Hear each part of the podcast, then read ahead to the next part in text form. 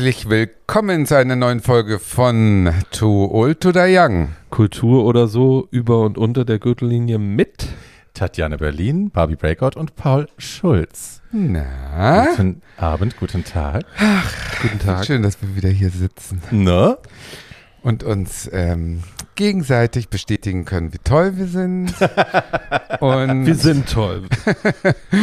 und äh, uns danach freuen können über die vielen Zuschriften, Ja, die uns erreicht haben. ihr wart wieder sehr sweet. Ja, ihr wart wirklich richtig. Na, nicht ganz nur voll. sweet. Und nicht geil. nur sweet. Ja, Was waren genau. wir denn? Ach so, Wir das. haben endlich, endlich, endlich hören die Leute auf mich. Ähm, Zum ersten Mal in ihrem erstes, Leben. Genau, wir haben unser erstes Gesichts-Hoodie äh, Dickpick bekommen und äh, den Mut habe ich gefeiert. Also nicht den Mut, äh, aber das überhaupt zu machen, Ja. fand ich super von dem, der es gemacht hat. Ich habe mich sehr gefreut. Ich, Du hast es auch gleich in deine Story gepackt auf Instagram. ja, natürlich, aber, aber anonymisiert. Naja. Ja, ich habe äh, Gesicht weg und Dödel weg. Ja. Ja, Ja. Insofern ganz toll. Ja, das war Schönes schön. Gesicht, schöner Dödel übrigens. Ja, Und wir haben äh, uns, ganz tolles Hoodie übrigens, kann man kaufen. Genau. Den Merch findet ihr ähm, wie immer auf unserer Webseite. Den Link dazu gibt es in den Show Notes. Sonst kann man einfach auf barbiebreakout.shop gehen und sich dazu dem Too Old to Die Young äh, Fenster durchklicken. Das ist oben auch schon angelegt. Ähm, gleich von Anfang an nochmal gesagt, wenn ihr uns supporten wollt, dann macht ihr das bitte, indem ihr uns bei Apple Podcast folgt und bei Spotify äh, uns da fünf Sternbewertung gibt, gerne einen netten Kommentar da lasst und uns vor allem euren Freunden weiterempfehlt, weil das funktioniert anscheinend sehr gut. Wir kriegen stetig Zulauf. Ähm, und das macht uns natürlich froh, wenn uns mehr Leute hören. genau. Ne? Genau. Wir freuen uns wirklich über jeden von euch. Ja. Wobei wir es im Prinzip auch nur für uns machen würden. Wir würden auch, wenn wir gar keinen Zuhörer hätten, hier sitzen und uns das jetzt alles erzählen, was wir uns erzählen. Weil Also Tatjanas, Aufprin- rein, äh, äh, Tatjanas Auftrittsprinzip ist ja ohnehin, ja, ich mache das eigentlich nur für nur mich. für mich, genau. Vollkommen egal, wie es ankommt. Das habe ich schon öfter durchlitten, aber das ist so. so von Nein, heute- Haus? Oder? Ja, ja, Ja. Na, pff, du, mir doch egal, wer, wer nicht will, der hat schon. Also Oh, das ist das Schlimmste, finde ich, wenn keiner kommt. Oh. Ich hatte einmal ähm, One Night Only, ich glaube 2007 oder so, da hatte ich, und da, waren so 15 Gäste, würde ich sagen. Und, Hart fürs ähm, Ego. Und das ist immer so ein Ego-Check, wenn man sich vorher ausmalt, wie, das, wie der Saal voll ist und alle einen Ja, aber der. Saal war auch nur für 20 Gäste, also insofern, das war ein Okay. kleines Kapuff irgendwo hier Ja. in Berlin, aber es war trotzdem lustig und pff, Du bist in der Besenkammer aufgetreten? Ja, so ungefähr. Man muss sich, ähm, man muss sich selber sein Leben schön machen. Ja. Ja. Ja. Und äh, das machen wir ja auch heute. Wir steigen aber ein mit einem äh, Spiel, wo wir uns das Leben schwer machen, habe ich gehört. Ne? heute. Naja, also Naja. mein Freund Tim Kruger hat mir, ähm, der bringt mir immer ganz tolle kleine Geschenke mit, wenn wir uns treffen. Und das letzte Mal war es ein Kartenspiel, das ich jetzt gerade mal geöffnet habe. Es nennt sich Throwing Shade, the Party Game of Subtle Insults. Also das Partyspiel der subtilen Beleidigungen. Ähm, Finde ich und- schon mal gut. ja, und in der Mangelung eines Spiels habe ich vorhin gedacht, ich schaue da mal rein und dann gibt es tatsächlich einen Kartenstapel, den man einfach so nehmen kann und dann steht oben auf jeder Karte, who's most likely to, also wer wird am wahrscheinlichsten das tun, was dann unten drunter steht. Und da ziehen wir jetzt jeder eine Karte und müssen dann beantworten, wer aus der Gruppe wahrscheinlich derjenige ist oder diejenige ist, die das tun würde. Ich fange mal an. Paul, fang mal an. Oh, er hebt erstmal ab, wie so ein geübter Ja. Skatspieler. Verstehst du? Ich kann und macht nicht Skat spielen. Macht Chaos. wieder sieht, kaputt. das kann ja. das Schmeißt es also Das um. ist auch weiß auf schwarz. Ähm, Kannst du es denn lesen? warte mal, äh, ich muss das erstmal kurz übersetzen. Das ist nämlich auf Englisch. Ah, tick, ähm, tick. äh, wer von uns findet es am wahrscheinlichsten richtig, dass ein Glas einfach abzuspülen das gleiche ist, wie es abzuwaschen? Ich verstehe die Frage. Ich auch nicht. Also, man kann ja. Kann ich das Englisch schon erzählen? ja, bitte. Die likely. Frage auch dämlich, ich nehme eine andere Karte. Ah, okay. Ja. So. Oh. Ähm, wer, äh, wer, wer, von uns, wer von uns verurteilt die anderen am wahrscheinlichsten für alle ihre Lebensentscheidungen? Oh, I Ich. know. Tatjana. genau. Ja, Ich wollte gerade sagen, da, die Diskussion ist kurz. The Okay, most ich bin dran. judgy bitch in, ja, von uns allen. Das bist auf jeden Fall du. Medienprektariat um mich herum. Prekariat, du kannst nicht mal das. Was ist denn das Ich hab's mit Prekariat? Absicht falsch gesagt. Barbie, Barbie, googelst du mal bitte, was das Prekariat gemeint ist? Nein, nein. Nein. Oh Gott. Also, wer würde am wahrscheinlichsten die Lotterie gewinnen, aber das Los dazu verlieren? Ha. Wer ist so ein bisschen keiner von chaotisch? Wer ist so ein bisschen. Also die Schulz ist chaotisch. Ich bin auch ein bisschen chaotisch. Nein, die Schulz, hat ein, ein, die Schulz hat ein einfaches Lebensprinzip. Sie sagt immer Ja und das ist immer ungefähr dreimal zu viel. Da, daher stammt das Chaos. Chaos Ja. in meinem Leben. Na, aber so Zettel verlieren würde ich jetzt auch nicht.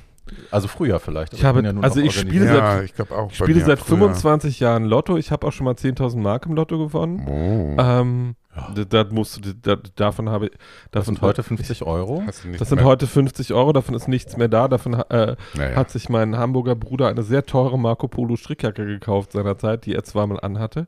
Ich habe meinen Videorekorder 10.000 Euro. Achso. Äh, Mark. Ich habe mein, so lange ist das her, wir sind alt.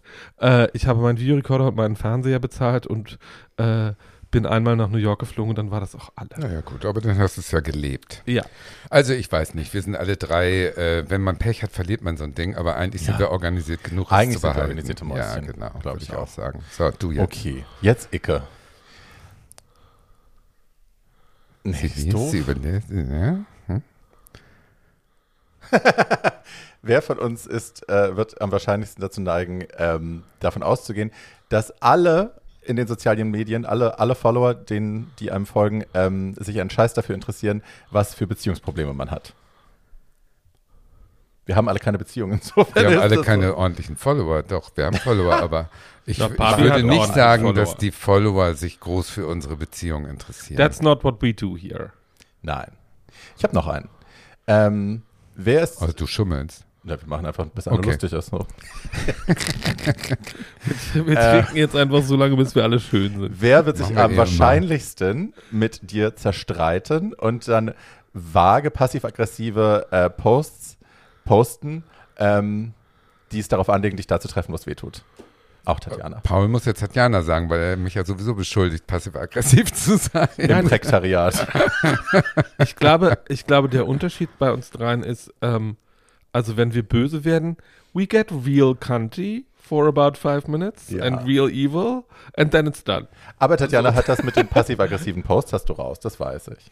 Ja, findest du auch? Ja, das war, kenn ich doch von dir, wenn so total, Gruppen. ja. Als ich früher noch bei Facebook war, hast du immer Ja. so Gruppen dann so, na, aber die Community an sich gibt es ja gar nicht, weil das ist ja, aber darüber sagen wir jetzt nichts. Ich kriege ja für So, also das ist Ja, schon immer so, ja, ja. Stichel, sticheln kannst du gut. Ja, Und meine- sticheln kann ich gut. Ist Ja. das passiv-aggressiv? Ja. Okay. Und meine 8p Facebook-Posts, die ich im Jahr absetze, sind einfach nur aggressiv. Da ist nichts Ja, lang. Das stimmt, das stimmt. Wenn du loskeifst, dann richtig, ja. Die sind dann auch lang genug, dass man sie übers Jahr verteilt. Egal.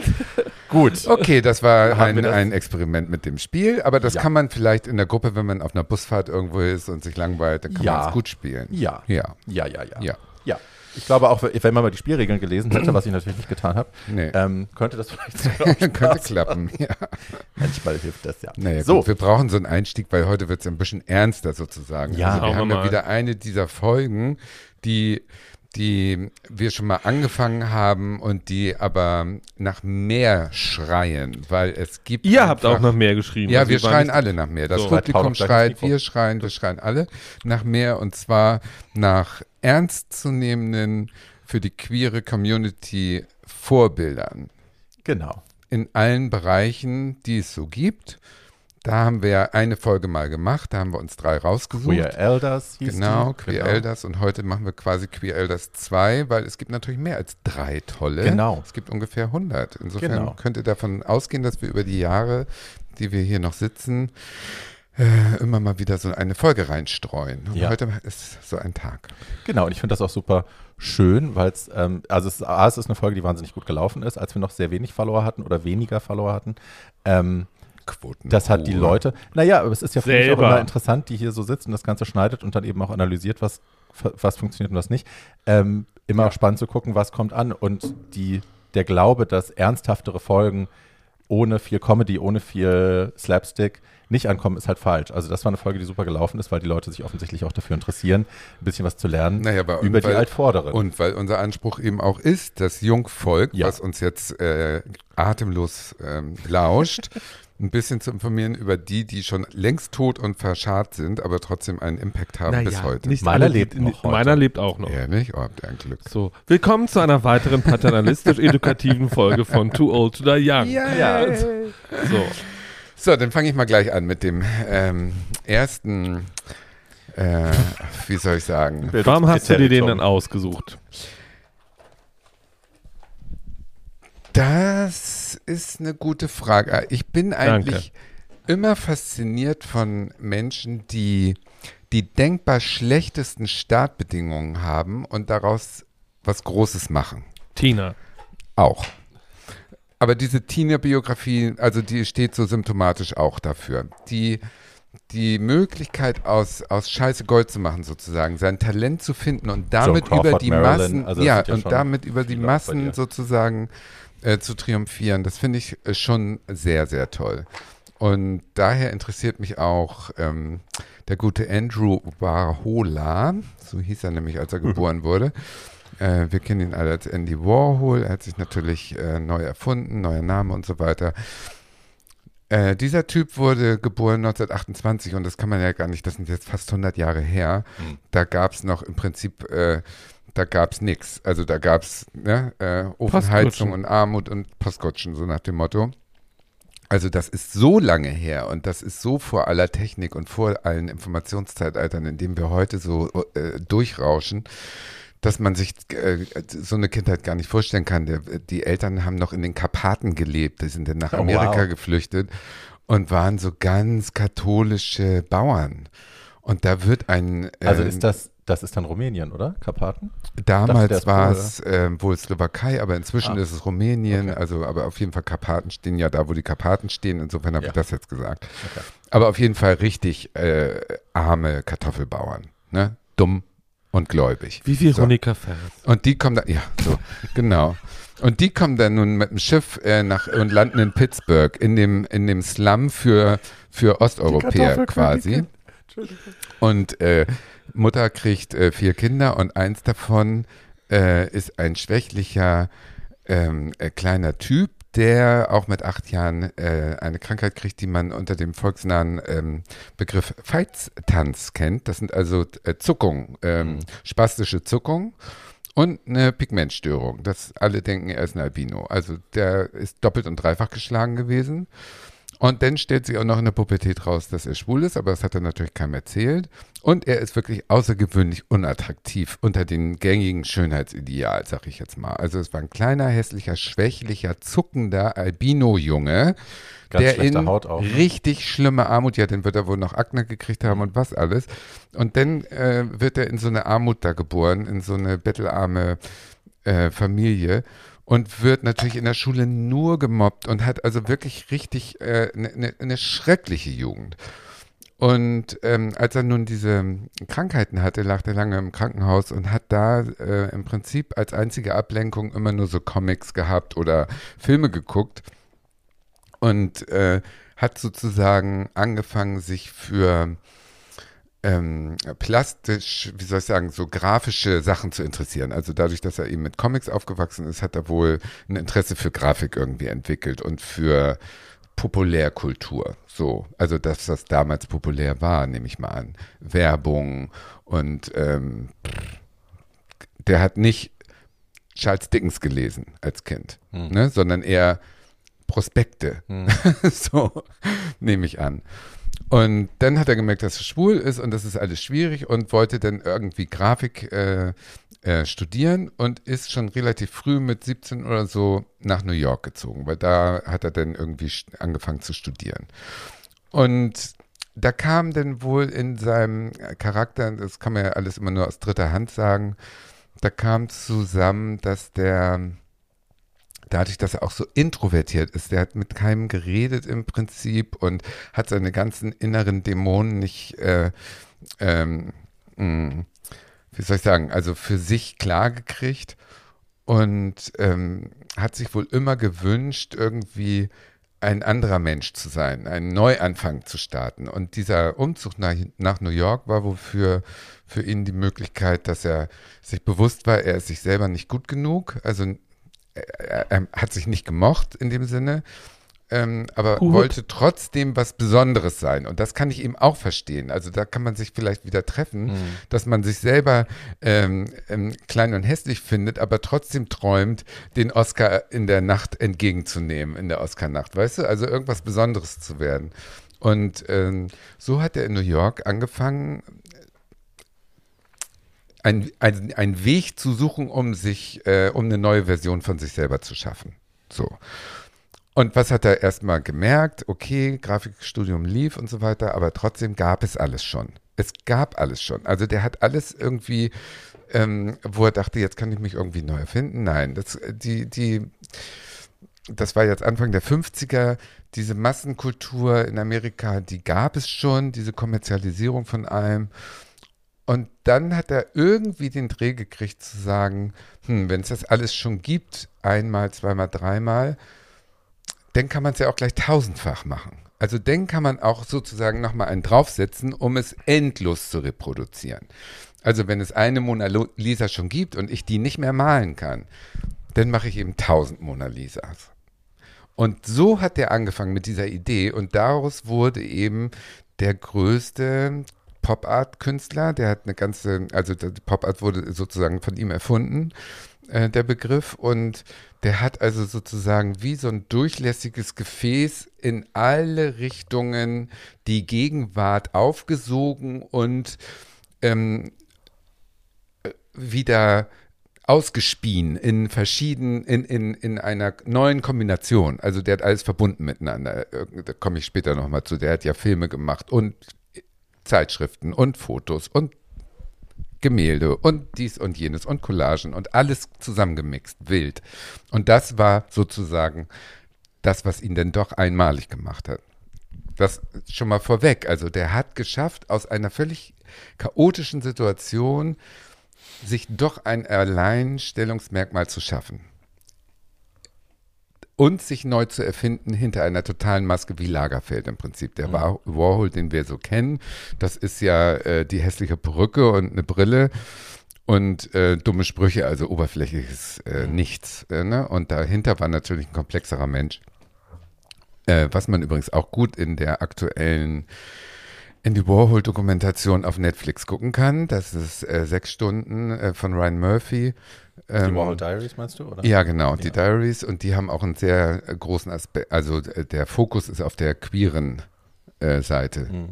weil er als Spuler sich nie äh, geoutet hat in dem Sinne und nie ähm, gesagt hat, dass er schwul ist oder äh, seine Beziehung ähm, publik gemacht hat, hat er alles. Er hat sich ne? ja fast asexuell inszeniert eigentlich. Ne? Genau, hat sich total als Maschine. Glaube, er hat immer raus. gesagt, ich will ein Roboter sein. Ja, also ich glaube, das war sein. auch. Na, das ist nicht so raus. Also mal gucken.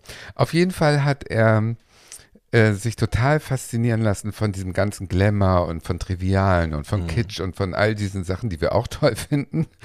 und ähm, wurde trotzdem, obwohl er auch nur oberflächliches Zeug gesagt hat, ähm, durch seine Arbeit ähm, die auf den ersten Blick einfach nur eine Reproduktion von irgendwas ist, also was man selber machen kann. So Stempeldruck von Marilyn kann ich auch höchstwahrscheinlich machen. Aber es waren alles Kommentare zur Zeit und er ist eben in der Zeit groß geworden, 60er, 70er, 80er Jahre war er dann eben schon äh, bekannt und hat da natürlich diese Strömung der Selbstermächtigung und der ähm, Proteste gegen das Establishment und der AIDS-Krise, das ist alles mit drin in diesem Werk. Das erschließt sich aber nicht auf den ersten Blick. Nee, das habe ich ja. auch erst durch die Diaries kapiert, also gerade AIDS. Ja, also Gesellschaftskritik ist mit drin und ähm, die, es gibt eben nicht nur die Marilyn, es gibt eben irgendwie äh, eine, eine Sache, eine, eine Bilderserie heißt Death and Disaster von 1962. Das sind so äh, elektrischer Stuhl und so weiter. Das mhm. sind alles Kommentare an die Gegenwart. Und das ist eben das Gute daran. Deswegen hat er diese Bedeutung heute. Deswegen kostet eine Marilyn heute 200 Millionen Dollar, wenn man die äh, äh, ersteigern will.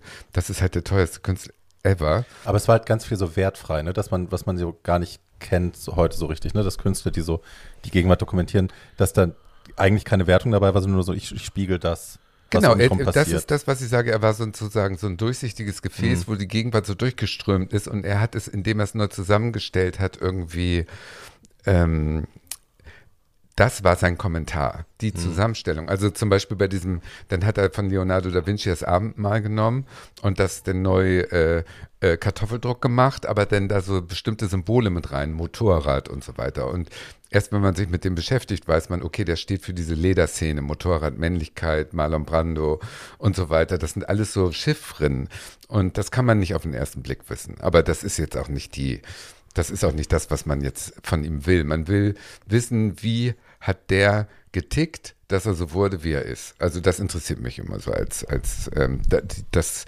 die Kunst interpretieren kann ich nicht.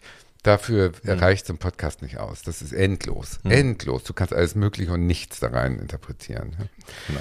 Aber wie gesagt, er hat dann alles gemacht und hat ähm, die Zeitschriften, er hat Videos gemacht, kaum ging das los, Anfang der 80er mit äh, MTV, hatte der dann eine äh, wöchentliche Sendung bei MTV und hat irgendwelche sinnentleerten Interviews gemacht, aber er war überall dabei, also er war technisch, er hat den ersten Apple-Computer geschenkt gekriegt und so weiter und so fort. Also, Musik, alles gemacht, die Filme mit äh, Joey D'Alessandro, Joe? D'Alessandro. Joe D'Alessandro.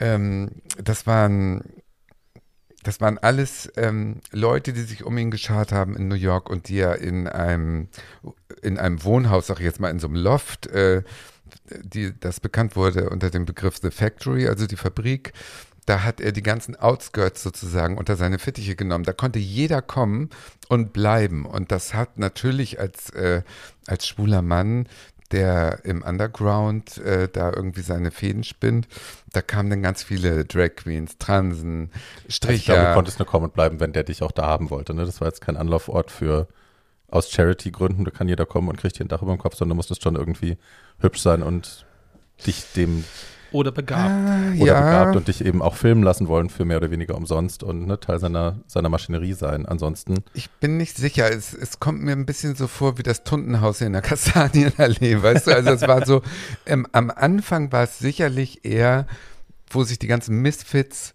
irgendwie kreativ ausgetobt haben.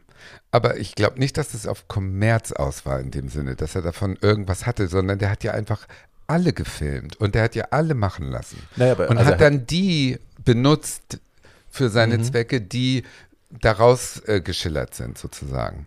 ja, aber ich glaube, es haben also, ganz viele Drogis da gewohnt und so. Es muss richtig chaotisch gewesen sein. Aber ich glaube, das war am New York der damaligen Zeit auch einfach so. Ja, kann sein. Ähm, Kann sein. Viel Freundschaften wird er nicht gemacht haben, aber ähm, man muss immer noch sagen, er war ja, wie gesagt, selber ähm, sich nicht genug und wollte was Besonderes sein. Das heißt natürlich, er wusste, der ist hässlich, der äh, kriegt kein Ab in dem Sinne und er war natürlich hinter den Superschönheiten her trotzdem. Und dann hatte er äh, so ein John Sandro, der wurde dann natürlich immer sein äh, Star in seinen ganzen Underground-Filmen, Flash, Trash und wie sie alle heißen. Und der musste immer vögeln vor der Kamera und so. Das war ja eigentlich ein Hetero, aber der hat ja irgendwie da dauernd Stricher gespielt und war immer nackt. Oder Blue Movie. Und äh, auch in seinem Privatleben hatte er zwei längere Beziehungen wohl mit sehr attraktiven Männern. Also das war nicht so. Ähm, irgendwas Aber muss glaubst- noch gewesen sein. aber glaubst du wirklich, das hatte eine sexuelle Grundlage? Weil so wie ich Warhol wahrnehme, Keiner war ähm, dabei, ne? äh, es war keiner dabei, aber es gibt ja diese Aussagen. Also es gibt ja irgendwie, ich hatte viermal Sex in meinem Leben und es war jedes Mal furchtbar. Ja, ähm, und auch, dass er nur Voyeur war und ähm, dass er Pornofotos gemacht hat als Ersatz für echten Sex, das weiß ich alles. Man weiß es nicht, ob er jemals ein erfülltes sexuelles Leben hatte, keine Ahnung. Aber er war 15 Jahre mit dem einen zusammen, bis der mit dem Flugzeug abgestürzt ist und danach ähm, mit einem der Chefs von Paramount Pictures, ähm, der eigentlich, und der, der stand so auf hetero aussehend und wirkende äh, Männer. Also der hat sich schon die schwerste Aufgabe ausgesucht äh, und war mit denen lange zusammen, also bis der zweite dann auch an AIDS starb. Keine Ahnung. Auf jeden Fall hat er dann ähm, diese Factory hochgezogen und war der, wurde zum Mittelpunkt der New Yorker Szene und äh, wurde auch bekannt und erfolgreich. Und dann kam 68 äh, ein Tag, wo eine Frau, die auch in der Factory angestellt war und da gewohnt hat und so weiter, die war dann irgendwann so ähm, frustriert und auch begeistert, so ein bisschen verwirrt, höchstwahrscheinlich, dass die der Meinung war, sie muss ihn jetzt erschießen, weil er sie nicht genug bezahlt und hat dann im Büro irgendwie äh, drei, vier Mal auf ihn geschossen. Und da war der im Prinzip schon klinisch tot. Also die haben den wieder ins Leben zurückgeholt und er war total lange im Krankenhaus und hatte ein super Trauma dadurch. Also die ist auch in der Klapse dann gelandet, ein paar Jahre und so. Wie heißt die denn? Valerie, Valerie Solanas? Solanas. Ja, genau. Die hat ja das Manifest geschrieben, das Scum-Manifest, was ich bis heute immer noch eine ganz wichtige Lektüre finde irgendwie. Ähm, sie hat ihm ja unterstellt, dass er von ihr geklaut hat, ne? Dass sie, dass er ihre Texte benutzt Genau. hat für seine Arbeit, was er ja, was ihm viele vorgeworfen haben. Ja, das halt er hat ja auch ständig überall gemacht hat. geklaut, hat er ja auch Ja. ständig gemacht, genau. Deswegen erschießt man trotzdem keinen. Nein, Äh, die war, wie auch immer, interessanter ist, was das mit ihm gemacht hat. Er war dadurch natürlich super traumatisiert, hat sich ähm, noch mehr von den Leuten zurückgezogen und hat im Prinzip dann angefangen äh, zu sagen, okay, ich habe jetzt sehr viel gearbeitet und jetzt muss ich mal ähm, mehr mein Leben noch genießen. Ich war schon tot und jetzt Mhm. geht's ans Feiern. Und dann kam diese ganze Partyphase mit äh, Studio Studio 54 54 und so. und, Okay. Drogen ohne Ende und Liza. so weiter und Liza Minnelli immer jede Nacht und so weiter. Also da hat er dann immer äh, Party gemacht, hatte aber auch immer, immer seine Polaroid dabei und hat immer fotografiert und all diese Nächte irgendwie ähm, mit benutzt für was auch immer, für seine Kunst. Mhm. So. Und hat Tagebuch geführt und, und, und. War also ein klassischer, eigentlich auch ein Voyeur der, der, Ja. der Reichen. Ja. Ne? Der war überall dabei und hat alles mitgekriegt. Und das war der Mittelpunkt seines Lebens, äh, Promi zu sein und so weiter. Und hat dann auch äh, jeden Auftrag angenommen. Also der war sich für nichts zu, zu, zu schade. Der hat äh, Mercedes-Autos reproduziert als Bild oder der ist von irgendwelchen Diktatoren, äh, hat er Porträts gemacht. Das war alles egal, Hauptsache das Geld stimmt. Das kommt aber natürlich auch von dieser Kindheit. Der hatte sein Leben lang die Panik, nochmal wieder arm zu sein, weil er eben aus einer richtig schlimmen Armut kam. Und hat ähm, also Geld verdient wie ein Wahnsinniger und hat trotzdem es geschafft, Vorreiter zu sein für dieses Ganze, was wir heute haben, dieses ganze Internet und so weiter. Das hat er alles vorausgesehen mit diesem Einspruch, äh, was er in der Zeit gesagt hat, hat er gesagt, äh, jeder wird irgendwann mal für 15 Minuten äh, berühmt sein können. Also nicht nur Bilder lassen sich reproduzieren, sondern auch Prominenz und Ruhm. Das sind alles Sachen, die jeder erreichen kann für eine kurze Zeit. Und das haben wir ja heute mit diesen ganzen äh, Influencern und so weiter. Jeder ist irgendwie in der Lage, über OnlyFans berühmt zu werden für 15 Minuten. Ähm, irre eigentlich, dass der das hingekriegt hat. Und dann kamen äh, die 80er Jahre und da hat er sich wieder ein bisschen mehr auf die Kunst konzentriert und hat auch ganz, ähm, ähm, da, kam, da kam dann so eine Szene vor der AIDS-Krise, da wurden noch andere Künstler groß, die alle 20 Jahre jünger als er waren. Das waren Keith Haring äh, vor allen Dingen und Jean-Michel Basquiat. Das war ein junger Heroinabhängiger, äh, von seinen Dämonen äh, zur Kunst gebrachter Schwarzer und Geliebter von Madonna. Geliebter von Madonna, sicherlich auch eine Nacht. Mit wem hat die nicht geschlafen damals? Mit mir. Und ähm, Keith Haring als ähm, offen schwuler Graffiti-Künstler, die haben ihm sozusagen nochmal wieder neues Leben eingehaucht. Da hat er Kooperationen gemacht mit dem Basquiat, hat er zusammen äh, tolle Kunst zusammen gemacht und auch zusammen Ausstellungen gemacht. Aber da kam dann eben die, ähm, die AIDS-Krise und da hat sich wieder gezeigt, dass er nicht zum Aktivisten so geboren war. Die anderen haben sich viel mehr für die schwule Community eingesetzt oder für die Belange der ähm, POC und er gar nicht. Er ist immer noch schwer katholisch gewesen Mhm. und hat äh, immer noch sozusagen ein Schuldbewusstsein für seine Homosexualität mitgeschleppt und hat äh, sich total ähm, abgeschottet von, von der schwulen Szene und hat äh, die auch AIDS als Schwulen, als Strafe Gottes für die Schwulen mit so, so Sachen stehen im Tagebuch, hat er mitgesehen. Also da kam er überhaupt nicht mit zurecht und mit Gay Pride und so weiter wird nichts zu tun haben. Der war auch natürlich ein super Hypochonder, also war dauernd in Panik, sich anzustecken. Und wie gesagt, dieses katholische, dieses Schuldgefühl, die vielleicht nicht ausgelebte Sexualität, alles schwierig.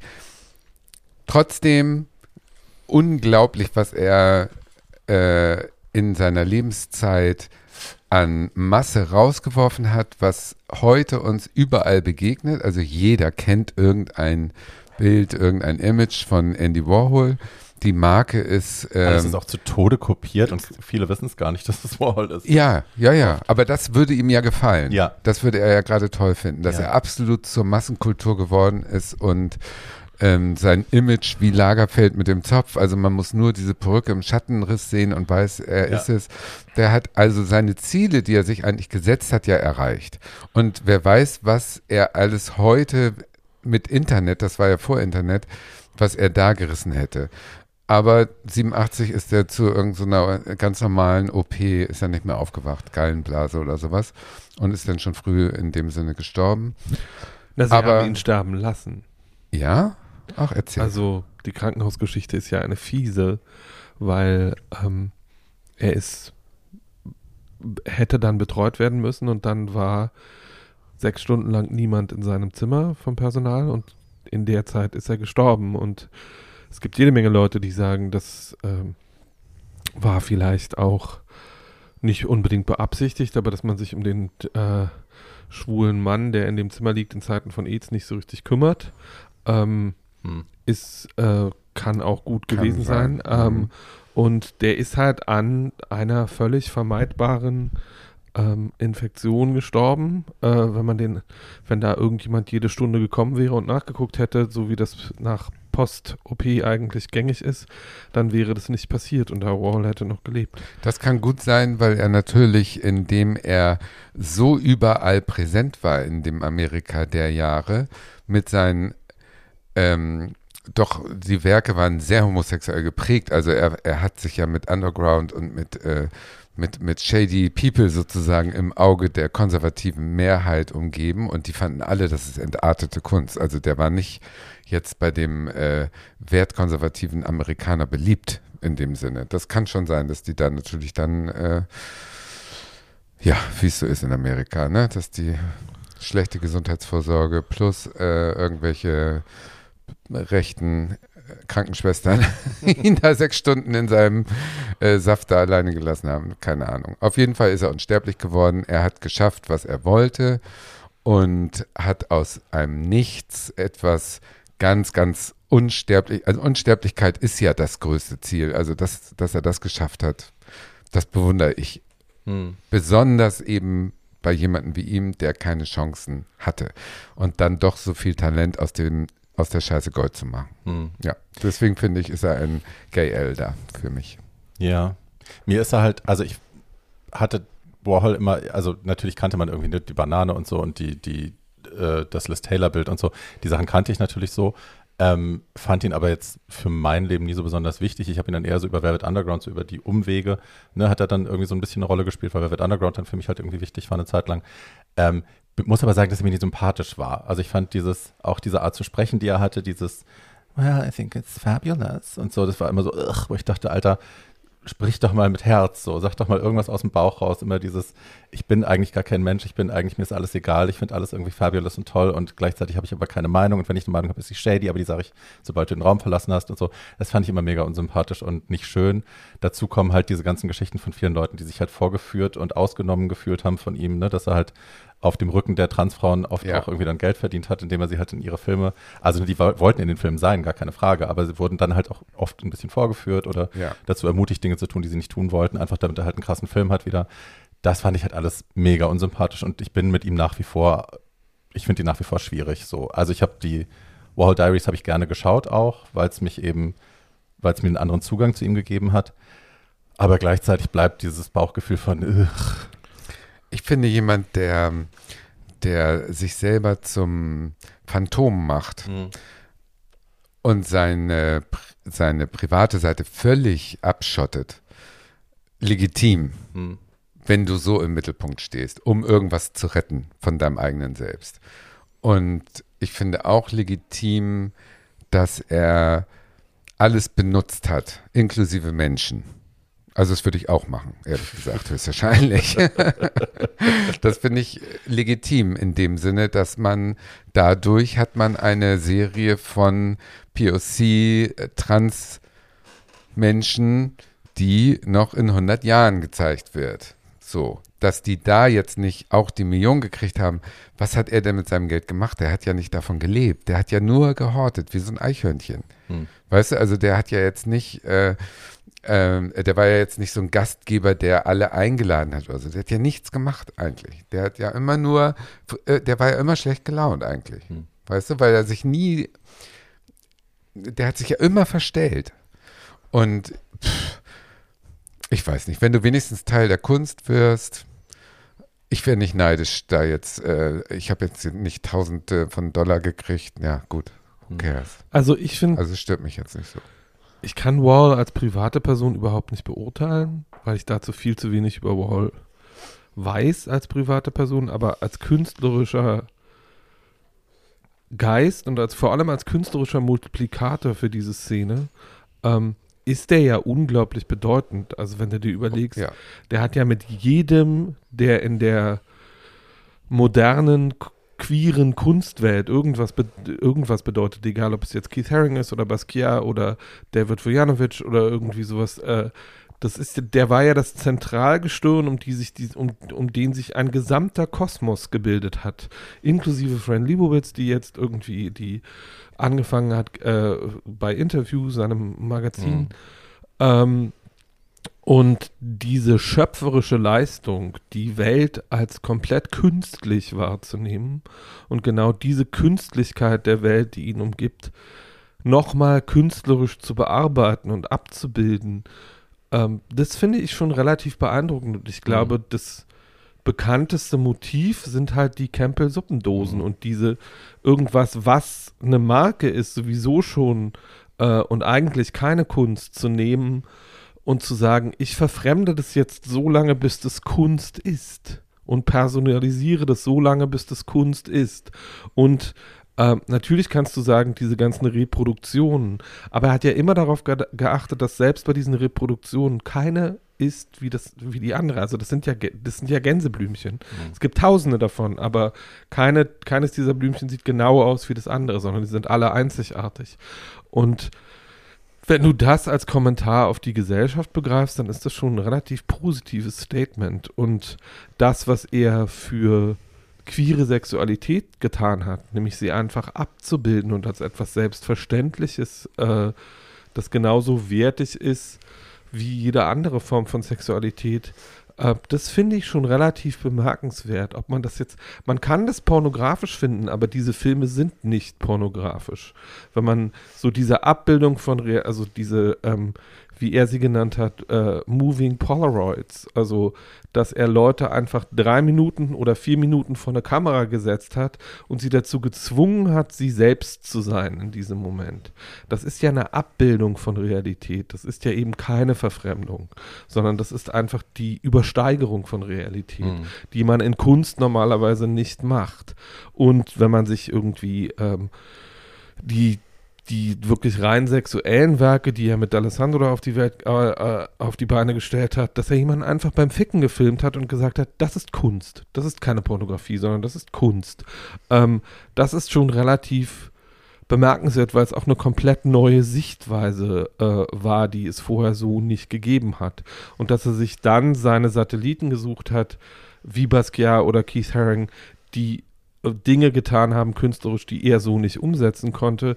Das finde ich schon völlig legitim, weil das, was ja Leute auch nicht immer wahrnehmen, ist, der war ein sehr begabter Künstler. Also es gibt Absolut. wahnsinnig schöne Zeichnungen von Absolut. dem, wo du einfach siehst, ja, da kann jemand mit einem Strich eine Figur auf die, aufs Blatt stellen und so.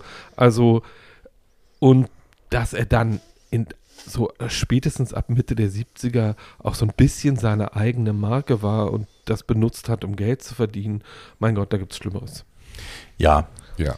Ich komme jetzt auch bei meinem Menschen, ähm, den ich bespreche, auch gleich äh, zu genau diesen sehr künstlerischen Talenten, die er hatte, eben bevor er, also Illustrat er war ja Illustrator, bevor er dann äh, später eben Andy Warhol wurde, so richtig groß. Ähm, Ich spreche von äh, Harvey Firestein oder wie viele Leute sagen Harvey Fierstein, so habe ich ihn früher auch genannt, aber er heißt Firestein. Sein Bruder spricht das Fierstein aus und der Opa hieß Du Feuerstein. auf. ja. Firestein ist schön. Ja, jüdische Familie, ähm, deswegen auch mal Feuerstein. Äh, sie haben den Namen dann irgendwann geändert. Und ähm, Polen, oder? I don't know, Ich glaube. could be. Ähm, Harvey Firestein ist äh, ne, euch vielleicht bekannt als der Hauptdarsteller aus Das Kuckucksei, ähm, Torch Song Trilogy, einer meiner absoluten Lieblingsfilme, den ich auch schon besprochen habe.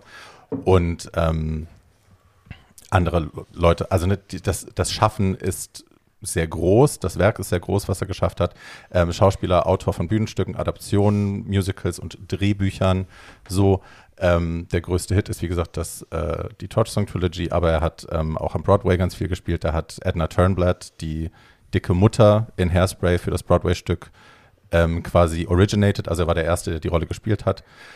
Ähm, andere kennen ihn aus Mrs. Doubtfire oder aus Independence Day oder, oder, oder. Er hat das Buch geschrieben für La Cage, Au Foll, für die Musical-Version, die wir heute kennen und für Kinky Boots. Ähm, hat selbst vier Tonys bekommen und seine Stücke, an denen er gearbeitet hat, dann nochmal viele mehr. Also ja, großes Lebenswerk und der Herr lebt noch, das ist das Schöne. Jeder kennt die Stimme. Ja. Also, ne, ich habe es an anderer Stelle schon mal gesagt, wer Alf noch kennt, die deutsche Synchronstimme von Alf war Tommy Pieper. Ja. Und Tommy Pieper ist auch die Synchronstimme von Harvey Firestein gewesen.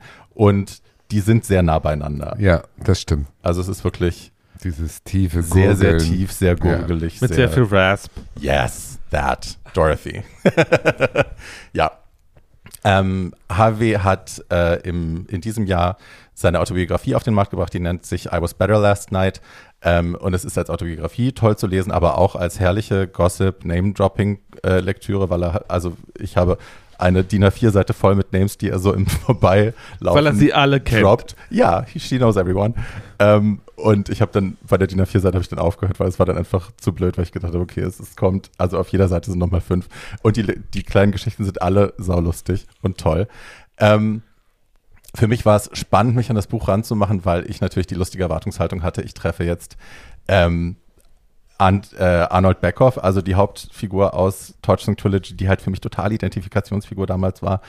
Und ein bisschen ist das auch so, weil die halt autobiografisch, autobiografisch geprägt und geschrieben ist, basiert ja irgendwie auf ihm und seinem Leben zu großen Teilen. Also das war irgendwie toll, in ein Leben reinlesen zu können, das ich meinte schon zu kennen und dann eben aber noch ganz viele andere Sachen zu entdecken, weil die sich natürlich auch unterscheiden voneinander. Das war total schön beim Lesen. Ähm, er führt uns im Intro, führt er uns in eine relativ klugen Reflexion da rein und sagt eben, also ihm fällt es schwer, rückblickend schöne Dinge, sich an schöne Dinge zu erinnern, die die Desaster sind, liegen ihm sofort in der Erinnerung, die liegen sofort auf der Zungenspitze, die kann er sofort abrufen. Die schönen Sachen brauchen ein bisschen länger, aber als äh, erprobter äh, 12-Step-AA-Mensch ist er es gewohnt, seine Vergangenheit zu sezieren. Und äh, er macht sich jetzt eben, wenn wir mit ihm auf die Reise gehen wollen, macht er sich ans Werk. Er schreibt wörtlich, I have my shovel and I'm ready to dig. Und so geht's dann auch los. Es ist ähm, ein sehr schönes, kurzweiliges Buch und wir arbeiten uns da jetzt so ein bisschen durch und dabei erzähle ich so ein bisschen sein Leben. Hauptsächlich rede ich natürlich über The Torch Song Trilogy, weil das mein, mein Film, mein Lebensfilm ist. So. Er ist geboren ähm, 1952 in Brooklyn ähm, in einem super jüdischen Viertel. Ähm, es gibt Menschen, die da wohnen, die, so schreibt er, die Gegend tatsächlich nie verlassen haben in ihrem ganzen Leben, außer vielleicht mal auf einem Klassentrip nach Manhattan. Also weiter, weiter weg haben sie es nie geschafft, weil das ähm, fast so enklavisch jüdisch war. Also es gab alles, was man brauchte, gab es da und man hat sich da auch nicht rausbewegt, weil draußen war das andere Volk, das wollte man Und nicht. das ist teilweise sehr orthodox da. halt. Ja, so. Und ähm, ne, die Familie ist nicht so wahnsinnig religiös, ist halt jüdisch, aber nicht wahnsinnig religiös. Äh, Lower Middle Class würde ich sagen. Ähm, die Mutter ist sehr, Mutter heißt Jackie, sehr darauf bedacht immer, dass ihre drei Jungs, also er hatte noch einen Bruder und eben seinen Vater und ihn, ähm, dass die kulturelle Bildung genießen und das hieß für sie, dass sie jede Broadway-Show geschleppt hat, die es jemals gab, ähm, was damals noch echt billig war. Also die hatten, äh, die haben immer erste Reihe Mezzanin gesessen für drei Dollar pro Person. Das ist heute unvorstellbar. Aber ja, so haben sie halt jedes, jedes Stück damals gesehen. Und er war als Kind schon tatsächlich echt eine Supertunte und ein totales Theaterkind. Also er hat, äh, damit beginnt das Buch auch, dass er eine äh, Theaterinszenierung in der Grundschule quasi beschreibt und dass er sich darüber ärgert, dass er den blöden König spielen soll, der total langweilig aussieht und seine die Frau, mit der er spielen soll, das Mädchen, mit der er spielen soll, die hat die tolle Rolle, weil die hat lange schwarze Fingernägel und die hat ein Mhm. Cape und er ist total sauer, dass er nicht die langen Fingernägel und das Cape haben As kann. you do. Ja. Und ähm, er war schon als Kind irgendwie auch Gender Questioning. Er hatte ähm, schon vor Eintritt der Pubertät, aber dann auch äh, tatsächliche Boyboobs. Also er hatte so, ne? Moobs nennen wir das, Männertitten. Was Ähm, Sie jetzt nicht sehen können, ist, dass Barbie parallel, während sie das Sich an ihre an, ihren Brüste eigen- an ihren eigenen Titten rumspielt. Ja. Hi. ja, finde ich gut. So. Und ähm, wie viele, wie viele Drag Queens in Amerika äh, war auch für ihn Halloween das erste Mal, dass er diese Erfahrung gemacht hat, dass er sich Make-up ins Gesicht geschmiert hat und vorm Spiegel stand und plötzlich dachte, oh hi, wer bist denn du? Ich kenne dich irgendwoher, ich weiß noch nicht, wer du bist, aber du machst mich nervös und irgendwie finde ich es aber ganz schön gut. Ähm, dann haben die Leute unten gerufen, dass er runterkommen soll und dann hat er das schnell verschmiert und sah dann aus wie ein Zombie und das ging dann. Also ne, er sah dann irgendwie tot aus und wild. Und ähm, das blieb aber bei ihm im Kopf. Also es blieb irgendwie im Kopf, okay, da ist, da schlummert irgendwas in mir, was ich, für was ich noch keinen Namen habe. Ähm, aber das bin auch ich. So, das ist nicht nur ein bisschen Make-up oder so, sondern es macht das mit mir. War immer schon dick, hat mit zehn Jahren zum ersten Mal Weight Watchers gemacht und äh, kämpft Oh. sein ganzes Leben schon äh, mit seinem Gewicht. Hatte einen überdurchschnittlich, also hat einen überdurchschnittlichen IQ, ist aber Hardcore-Legasthен, was damals ja noch, also ne, müssen wir nicht drüber reden, hat, konnte damals keiner was mit anfangen. Die haben gedacht, das Kind ist dumm, weil es nicht schreiben kann und nicht Wie bei. Cher oder Whoopi. Ja. Cher. Cher. Wie ich immer sage, Cher. Ja. Ähm, und das war halt das Problem, ne? Also man hat so weder die Eltern noch die Lehrer in der Schule wussten, irgendwas mit dem Kind anzufangen. Äh, man wusste nicht so, also ne, weil das hatte offensichtlich ganz viel zu bieten, das hatte viel anzubieten, aber sie wussten nicht so richtig, wie sie es channeln sollen, weil ne, schriftlich ging das nicht und auch Zahlen macht ihm, glaube ich, so ein bisschen Schwierigkeiten, Buchstaben war nicht. Und dann haben sie halt gedacht, okay, das Kind ist wahrscheinlich dumm, wir wissen es nicht. Ähm, aber er hat immer gezeichnet und er hat da schon, ähm, ich glaube, im New Yorker waren die drin, immer die von Andy Warhol gezeichneten Shoe-Advertisements von, ich weiß nicht welchem, welchem Haus das war, irgendein großes. Ähm, Salamander. genau, So. genau, echte Gracelands von, von Deichmann. Die hat Andy Warhol immer gezeigt. Die Ja. hat er sich immer als erstes rausgesucht, weil ihn das fasziniert hat, wie man mit Strichführung und so, also er wollte immer zeichnen auch oder hat immer gezeichnet und hat dann mit zwölf tatsächlich ein Stipendium bekommen für Zeichenkurse, weil er sich bei irgendeinem Ach. Wettbewerb hatte was eingeschickt, was er gezeichnet hatte, inspiriert von Warhol. Ähm, hat ein Stipendium da bekommen, war wahnsinnig talentiert und dann hat die Mutter entschieden, alles klar, das Kind ist ein Artist. Also das muss es jetzt sein und hat ihn dann mit 13 auf äh, eine Highschool, eine Art, Arts and Crafts Highschool basically nach Manhattan geschickt. Und das war dann sein, quasi sein Ticket in die große weite Welt. Das war von Brooklyn aus, ist es heute ja, eigentlich nur ein Katzensprung, Ja, kann man laufen. Das war eine Aber andere Welt. War eine andere Welt für ihn. Ja. Einmal über die Brücke war ein Riesending und er war dann eben in Manhattan mit 13. Hoch beeinflussbar natürlich, hoch verunsichert. Er wusste noch nicht, wer er war, er wusste auch noch nicht, dass er schwul ist. Ähm, mit seinem Gender, das war alles weird und er hatte seinen Tribe noch nicht gefunden, aber da ging das dann los. 1965 äh, hat er dann an der Schule da erste queere Freundschaften auch geschlossen, hatte einen Freund Michael, das ist quasi sein Roy. Ja. Der war also, der war jung, der war hübsch, der war gut aussehend, der war selbstbewusst, ähm, sehr sexuell und äh, der hat ihn quasi so adoptiert. Der wurde dann so sein, sein kleines Projektchen und Michael hat ihn immer so ein bisschen geschubst, dass er äh, neue Erfahrungen macht und ähm, ne, sich traut und so vielleicht auch ein bisschen drauf kommt, wer er eigentlich ist. Ähm, und ja, er hat da seinen Tribe gefunden unter diesen ganzen Weirdos und hat dann endlich auch als letzter in seiner Freundesgruppe realisiert, dass er tatsächlich schwul ist. Alle anderen haben so genickt und dann Ja. so, we know. und sie so, really? Why did nobody tell me? Ja. Und ähm, Ach, wie schön. 1965 in New York. Süß, in ne? dem, ach, Süß. ich bin neidisch. ja, ist Ja. dann auch, ähm, ne, ist das Village rauf und runter gelaufen, hat Marsha P. Johnson, er kannte alle persönlich. Äh, sie kam immer zu ihm und hat, hey Miss Harvey, do you have a dollar? Und so, also ganz süße Geschichten auch über all diese Leute da drin. Ähm, und muss auch sagen, dass die Art, wie diese, wie diese Schule beschrieben wird, mich sehr an mein Internat erinnert hat, sehr an die OSO, also die, die Leute, die da rumgelaufen sind, diese durchgeknallten, aber auch sehr inspirierenden Schüler und die Lehrerpersönlichkeiten und so, hat, habe ich gedacht, naja, das kenne ich irgendwie alles. Äh, dann wird sein erstes Mal tatsächlich mit 14 wird von Freunden arrangiert. Die haben Michael und Konsorten haben gesagt, es reicht jetzt mal und haben einfach einen Freund gefragt, ob der sich nicht bereit erklärt. Der Freund sagte, klar. schick den Jungen her. Und er wusste nicht, was passiert. Sie haben ihn in eine Wohnung bestellt, haben ihm einen Joint in den Mund gesteckt und ein Glas Wein und haben gesagt, er wartet schon im Schlafzimmer, geh jetzt. Und er war so, ah, okay, was? Alright. Und dann, ja, hatte er sein erstes Mal mit 14 und das wurde von Freunden eingefädelt. Das finde ich auch irgendwie süß. Ja, wie Frau. Warwick jetzt sagen würde, that's what friends are for. Hat bei mir keiner gemacht. Nein. ähm, er es dann über eine kleine, eigentlich, also eine unbezahlte Position, für die er und Michael sich quasi bereit erklärt hatten, weil sie auf die Bühne wollten. Michael dachte, er wird ein großer äh, Bühnenstar und Harvey ist dann der, der geblieben ist, weil Michael wohl nicht das Talent hatte. Ist er zum Theater gekommen, zu so einer kleinen äh, Gruppe, Community Theater, irgendwie Dings, äh, die nannten sich The Gallery Players. Und da hat er dann ange also hat Theaterluft geschnuppert, war erst im Hintergrund, hat er irgendwelche äh, Props gehandelt und Plakate gemalt und Hintergründe gemalt und so. Und sukzessive hat er dann aber auch seinen Weg auf die Bühne gefunden, ähm, ist dann zum parallel zum Pratt-Institut gewechselt, was ein, also eine bessere Kunstschule war, um entweder da seine künstlerische Berufung zu finden oder zumindest irgendwie einen Abschluss zu machen, dass er dann halt Kunst unterrichten kann in Zukunft. Dann hat er wenigstens ne, seinen, seinen Beruf dann irgendwie gefunden, wenn auch sonst vielleicht nichts zu holen war. Ähm, und in einem Stück, in dem er mitgewirkt hat, äh, da wurde er wohl lobend erwähnt und äh, das sollte in irgendeinem New Yorker, in irgendeiner New Yorker Zeitung sollte das drin sein. Nur deswegen hat er diese Ausgabe gekauft, um seine Kritik zu lesen. Und in derselben Ausgabe dann hat tatsächlich Andy Warhol, das zweite Mal, da taucht er wieder auf, ähm, nach Darstellern gesucht für sein Stück Pork. Äh, das basiert auf den Amphetamin geschwängerten Monologen der Erbin des Hauses Polk, Bridget Polk, also Bridget Berlin nannte sie sich selber, aber sie war so ein Warhol-Superstar. Ähm, die hat halt eben Andy, während die Tonbänder liefen oder die Kameras liefen, irgendwelche Sachen erzählt über ihre Familie und er hat ungefragt, hat er das einfach dann veröffentlicht, hat das in diesem Theaterstück ähm, verwurstet quasi und dafür haben sie Leute gesucht, unter anderem Gender Non-Conforming People und da hat er sich eben beworben, hat, äh, ist zur Audition hin, völlig unbeleckt, keine Schauspielstunde jemals gehabt, ist dahin, hat den, äh, den, die Balkonszene aus Romeo und Julia mitgebracht und vorbereitet aus der Sicht der Julia. Die Leute haben sich in die Hosen gepisst, während er da das vorgetragen hat mit seiner Stimme. Und äh, er hatte dann den Job tatsächlich. So. Super. Und so ist er dann zum Theater und dann halt auch gleich für Warhol. Ne? Also eine große Nummer.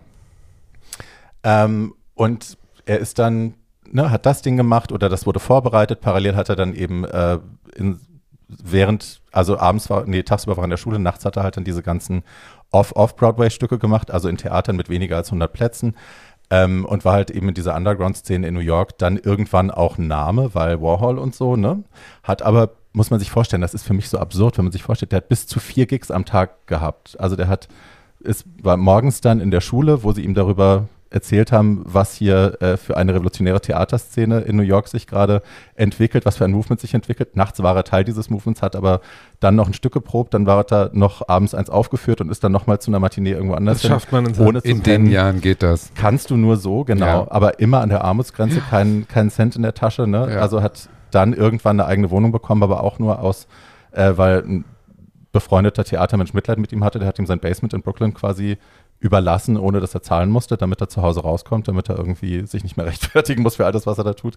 Aber ja, ähm, keinen Cent verdient und die ganze Zeit gearbeitet und immer in Drag, außer in der Schule. Also ne, all sein Theaterding, alles, was er gemacht hat, teil, größtenteils absurde Sachen, war er immer in Drag. So ist das ja für viele Berliner Drag Queens heute noch. Ja, du, ich wollte gerade sagen, äh, Peppermint vor, vor, vor RuPaul, right. die hatte pro Abend ähm, fünf ähm, Auftritte Right. und ist von einem zum anderen zum Taxi gefahren und hat Im sich Taxi im umgezogen. Taxi umgezogen Ja. und geschminkt. Das werde ich Ja. nie vergessen. Also ich war so beeindruckt.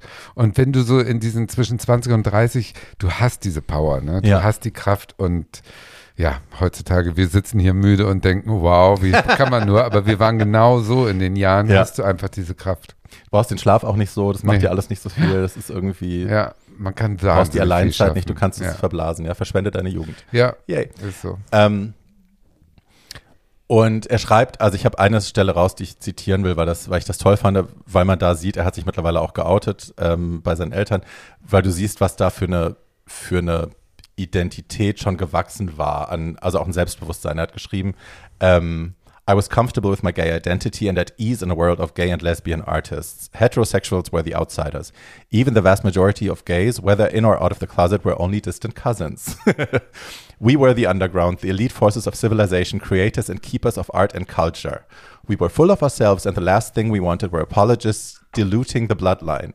In other words, I thought we were hot shit. Ja, das, der, Und er ist das Gegenteil von Warhol, um da anzuschließen. Absolut. Also, aber, ja, ja. aber Teil der, der äh, quasi Factory-Denke, sag ich mal. Ich Denke, glaube, dass genau. die sich alle als Avantgarde äh, gesehen haben, als Mittelpunkt des Universums. Kann ich mir Ja, aber vorstellen. viele waren da, ja, aber viele waren da halt auch so, also ich weiß nicht, ich muss, ich packe den in die Shownotes. Jane County ist vielen von euch wahrscheinlich kein Begriff, aber Was äh, eine Schande ist. ja. Äh, Trans Musician, Rockstar, Legend, so. Und es gibt einen ganz tollen Podcast, der aus diesem ganzen RuPaul's Drag Race Universum äh, quasi rausgefallen ist, weil auch World of Wonder produziert, äh, von Fenton Bailey und diesen ganzen Leuten, die auch Drag Race machen, äh, wo James St. James Leute interviewt, die halt damals wichtig waren, die wegbereitend waren. Und da ist auch der mit Jane County ist, äh, die Episode mit Jane County ist Wahnsinn. Und da spricht sie eben auch über Oh ja, diese Zeit, die war auch in Pork drin Ja. und über die Warhol-Zeiten und so. Also es ist irrsinnig spannend. Ich pack's in die Shownotes. Ja. Ähm, und Ron Tavel, der Typ, der ihm dann auch äh, das, das Brooklyn Basement Apartment quasi gegeben hat, der hat irgendwann zu ihm gesagt, Alter, du musst schreiben. So, ich höre, wie du sprichst, ich höre, wie du, ich, wenn wir miteinander reden, ich sehe, wie du die Dinge wahrnimmst, wie du Dinge analysierst. Ähm, und ich glaube, du hast ein Talent, du musst schreiben. Und er so, spinnst du? Ich bin Legasthен, ich kann gar nicht schreiben. Er sagt, das ist scheißegal, du kannst alles, was du holprig aufs Papier bringst, kann dir irgendjemand für 5 Cent die Stunde abtippen. Das ist wix egal.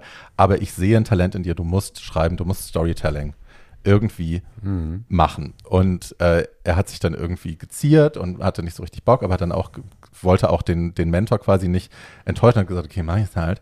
Und hat dann das erste Stück, äh, ich glaube 1974, 73, ähm, geschrieben. Das war so mehr oder weniger eine Kopie von dem, was er bis dahin gemacht hat und ne, wo er immer besetzt wurde. Das nannte sich äh, In Search of the Cobra Jewels. Und das war irgendwie nett, war so ein moderater Erfolg und aber auch kein totaler Reinfall. Ne? Und Ron hat ihm halt gesagt, mach weiter. Ich glaube, das, äh, das wird noch. So, hat ihn dann ein bisschen weiter gepusht. Er hält sich weiter mit Gelegenheitsjobs über das Wasser, ist weiter an der Armutsgrenze. Ähm, dann stirbt sein Vater, während er auf Tour ist und ähm, er kehrt dann zurück nach New York, ist relativ am Ende, ehrlich gesagt, hat sich gerade frisch getrennt. Ähm, und dann soll er morgens die Chefin von seiner Hauptbühne, La Mama hieß das, wo sie alles inszeniert haben, ähm, für einen Termin treffen. Und er musste halt immer aus Manhattan wieder zurück nach Brooklyn und ne, das wäre ein Riesenschlepp gewesen und dann wieder zurück. Also hat er beschlossen, er bleibt einfach die Nacht in Manhattan, macht durch und war ein Freund der promisken äh, Sexualität und ist dann ähm, ins International Stud gegangen, in The Stud, die Cruising Bar damals in Manhattan, ähm, ist dahin, um da eben Sex zu haben im Darkroom und die Szene kennt alle, die wir den Film gesehen haben, kennen die Szene aus äh, Torchstone Trilogy, dass er eben in den Darkroom geht und der Typ, er hat irgendwie noch die Bierdose in der Hand und der Typ zieht ihn halt direkt hin und er will irgendwie noch Konversation machen. Der Typ irgendwie drückt ihn nur runter, macht ihm die Hose auf und er wird halt gefickt. Und das hat ihn so geärgert und verstört, also das ist passiert und dann geht er aus dem Ding raus und das hat ihn so geärgert und verstört, dass ich dachte, was ist denn das? Warum können wir uns denn nicht in die Augen gucken? Warum können wir nicht nett miteinander sein? Warum muss es irgendwie dieses, wenn du lächelst, ist es vorbei und so und ich drück dich runter? Das hat ihn genervt und dann hat er sich so inspiriert davon an die Docs gesetzt und hat schnell auf Papier mit einem Bleistift irgendwie die ersten, also hat so einen Monolog runtergeschrieben, Hm. ähm, den er damals einfach nur drüber hatte geschrieben, die International Stud, weil das halt da passiert war.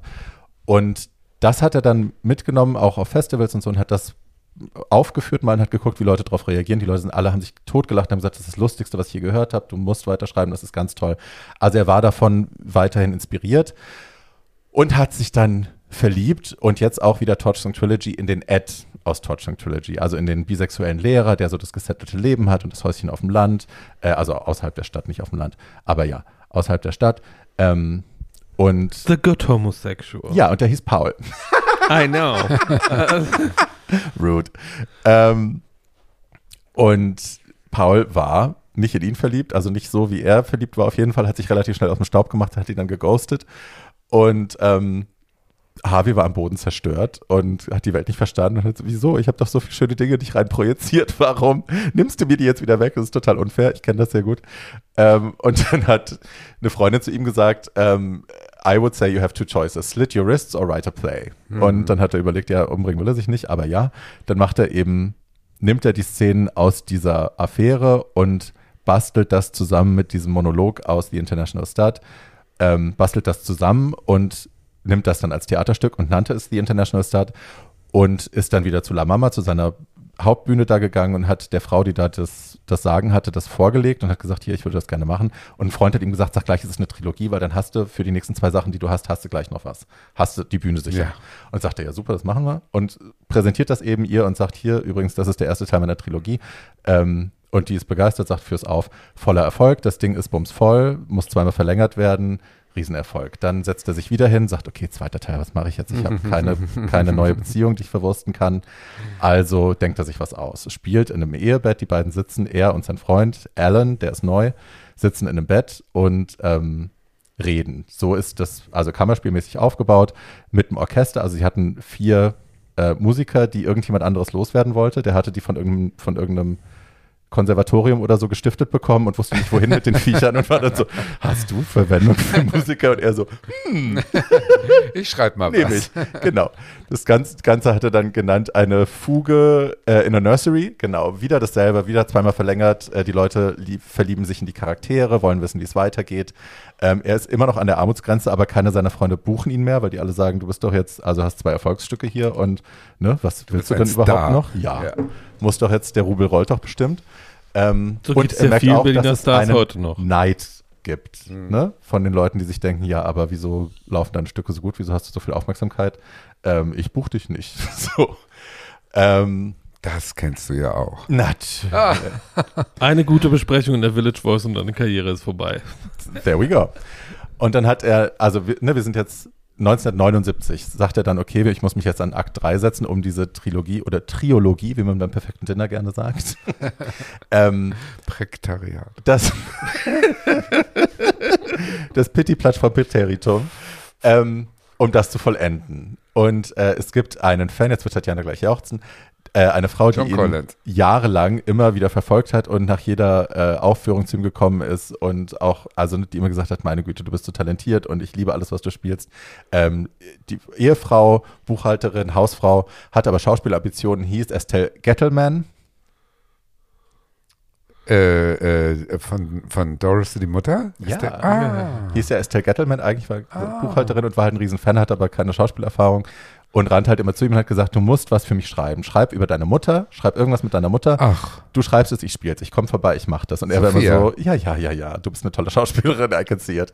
Ähm, und hat sie immer abgewehrt, aber diesmal hat er sich gedacht, ja, fuck it, also ne, ich muss es machen, weil, also A sitzt die Alte zu Hause und schaut mit den Hufen, der Mann verkauft irgendwie Fenster in Bayside und äh, ach. das Buchhalten füllt, füllt sie nicht aus und ich kann sie nicht mehr länger abwehren. Also hat er den dritten Akt hat er beschlossen, er schreibt das mit seiner Mutter, mit Jackie quasi im Kopf, mit Mrs. Beckhoff dann, schreibt er den dritten Akt. Ähm, aber er und Alan, also der Freund aus dem zweiten Teil, die sind jetzt glücklich immer noch zusammen. Sie haben, äh, sind im Begriff, ein Kind zu adoptieren, schwulen äh, Jungen zu adoptieren. Und Ed, sein bisexueller, verstoßener Liebhaber von früher, ähm, der schläft bei ihm auf der Couch. Er wollte drei Generationen. Weil ihn seine Frau verlassen hat. Genau, und er wollte drei Generationen Gays quasi in eine Wohnung bringen, das so Sitcom-mäßig aufziehen und die Mutter quasi als Zündstoff dazu, um das Ganze feurig zu halten. Und hatte gedacht, das ist doch easy, easy enough. Und die Hört sich Leute, gut an. Leute werden es lieben. Ähm, und während er am Schreiben ist, ist er, liegt dann, also ne, in der Zeit des Prozesses liegt er nachts im Bett und schläft und jemand äh, klopft panisch an seine Tür nachts und er steht auf und rennt raus und dann steht da blutüberströmt ein Freund von ihm mit zersprungenem Glas im Auge. Und er sagt, um Gottes Willen, was ist passiert? Und sagt er, ja, ich bin hier im Park von irgendwelchen Punks gejumpt worden, die hatten Baseballschläger dabei, die haben mich zusammengeschlagen und ähm, ich kann nicht zur Polizei gehen, ich kann mich keinem anvertrauen, da, keiner darf es wissen, aber kann ich mich bei dir sauber machen und mich hinlegen? Und er sagt, ja, natürlich. Und ist, sitzt dann unten alleine mit seiner, mit seiner rasenden Wut und merkt, ich kann nichts machen. Ich kann weder zur Polizei gehen, noch kann ich alleine rausgehen und die selber zusammenschlagen, weil ich bin alleine. Das bringt nichts. Ähm, aber da stand seine Schreibmaschine und dann denkt er sich, alles klar, das wird der dritte Akt. Und er ändert also von dieser Formel, die ich gerade erzählt habe, nimmt er Alan raus. Alan ist tot, ist im Park erschlagen worden von Wichsern mit Baseballschläger aus homophoben, homophoben Motiven. Und das ist sein dritter Akt. Also er und seine Mutter, der Vater war ja gestorben, äh, im realen Leben wie dann auch im Stück, ähm, sind quasi die zwei Witwen, die ähm, beide ihren Verlust beklagen und nicht wissen, wem sie die Schuld geben sollen. Und so heißt dann der dritte Akt, äh, äh, was? Widows and Children First heißt der dritte Akt. Ähm, auch das wieder dasselbe. Und Estelle Gettelman, die da noch Gettelman heißt, spielt die Mutter. hinreißend toll, wahnsinnig authentisch. Ähm, es ist bis heute, wenn Inszenierungen von Torchstone Trilogy ähm, gemacht werden, äh, im dritten Akt, die bringen ihre, die Props mit, die Estelle Getty selber mitgebracht hat. Also sie hat selber so ein türkises Kostüm mitgebracht und eine Keksdose und so. Und das sind alles heute immer noch die Insignien quasi, die die Mutter mitbekommt zum Spielen. Ähm, auch das wieder ein Riesenerfolg. Torchstone Trilogy wird als Buch gedruckt. Aber ähm, es ist, also wie oft das die einzelnen Teile dann parallel gespielt wurden, dieser Trilogie. Als Ganzes gab es das noch nicht, sondern immer nur die einzelnen Teile. Ähm, und das wurde so oft verlegt von Broadway, äh, von Off-Broadway zu Off-Broadway und wieder zurück, dass irgendwann hatte sich das so verloren und es gab keine kohärente Fassung. Und dann gab es fast ein ganzes Jahr, wo gar nichts passiert ist und er total frustriert war. Und dann endlich 1981 ähm, gibt es den Probenstart. Matthew Broderick, der Mann von Sarah Jessica Parker, von unserer Carrie Bradshaw, ähm, kommt dazu als der kleine, als der kleine Junge damals noch. Ähm, Steven Sondheim sitzt im Theater und liebt und alle lieben es. Aber weil es im vierten Stock ist und das Wasser durch die Decke tropft und es gibt nur eine Toilette und die Leute müssen immer warten und die Leute müssen hochlaufen und so, ähm, es ist bitterkalt, kommen zu wenig Leute. Also alle sind begeistert, aber die Mundpropaganda funktioniert nicht und am Ende sagen sie, die Producer sagen dann, du, wir müssen eigentlich zwei Wochen bevor vor, vor Planende müssen wir Schluss machen, weil es funktioniert nicht. Und er ist am Boden zerstört und denkt sich, fuck, okay, dann war es das jetzt eben mit der schönen Idee von dem schönen Stück. Läuft nach Hause und ähm, geht in dieses Basement-Ding rein und äh, sein Freund Ron Tavel ist am Ausrasten. Der sagt, hast du es gelesen? Hast du es gelesen? Er sagt, nein, was denn? Und dann haben sie in einer Nacht sowohl in der New York Times als auch im, in der Daily News ein Hymnen. Hymnen. Also wirklich Hymnen und am nächsten Tag noch im New Yorker. Also es war wirklich insane. Drei Hymnen die das Stück über den Klee loben und die haben von heute auf morgen wirklich Superstardom. Also muss man sich mal vorstellen, Junge, dem sie gesagt haben, du kannst nicht mal schreiben, der keine Acting-Lesson jemals in seinem Leben hatte, der Legasthен war, der sowohl die Hauptrolle spielt, als auch das Ding geschrieben hat, Against All Odds, dass der wirklich diesen Glücksgriff am Ende des, ja, des Tellerrands, wo es nach unten war. Ja. ja. Wahnsinn, Wahnsinn. Und dann ist ne, wirklich, also das Ding ist explodiert. Die Leute haben um die Ecke rumgestanden, du konntest überhaupt keine Tickets mehr bekommen. Harvey Milk musste sich das aus der Beleuchterbox anschauen, weil es einfach keine Plätze mehr gab. Selbst für Harvey Milk nicht. Insane.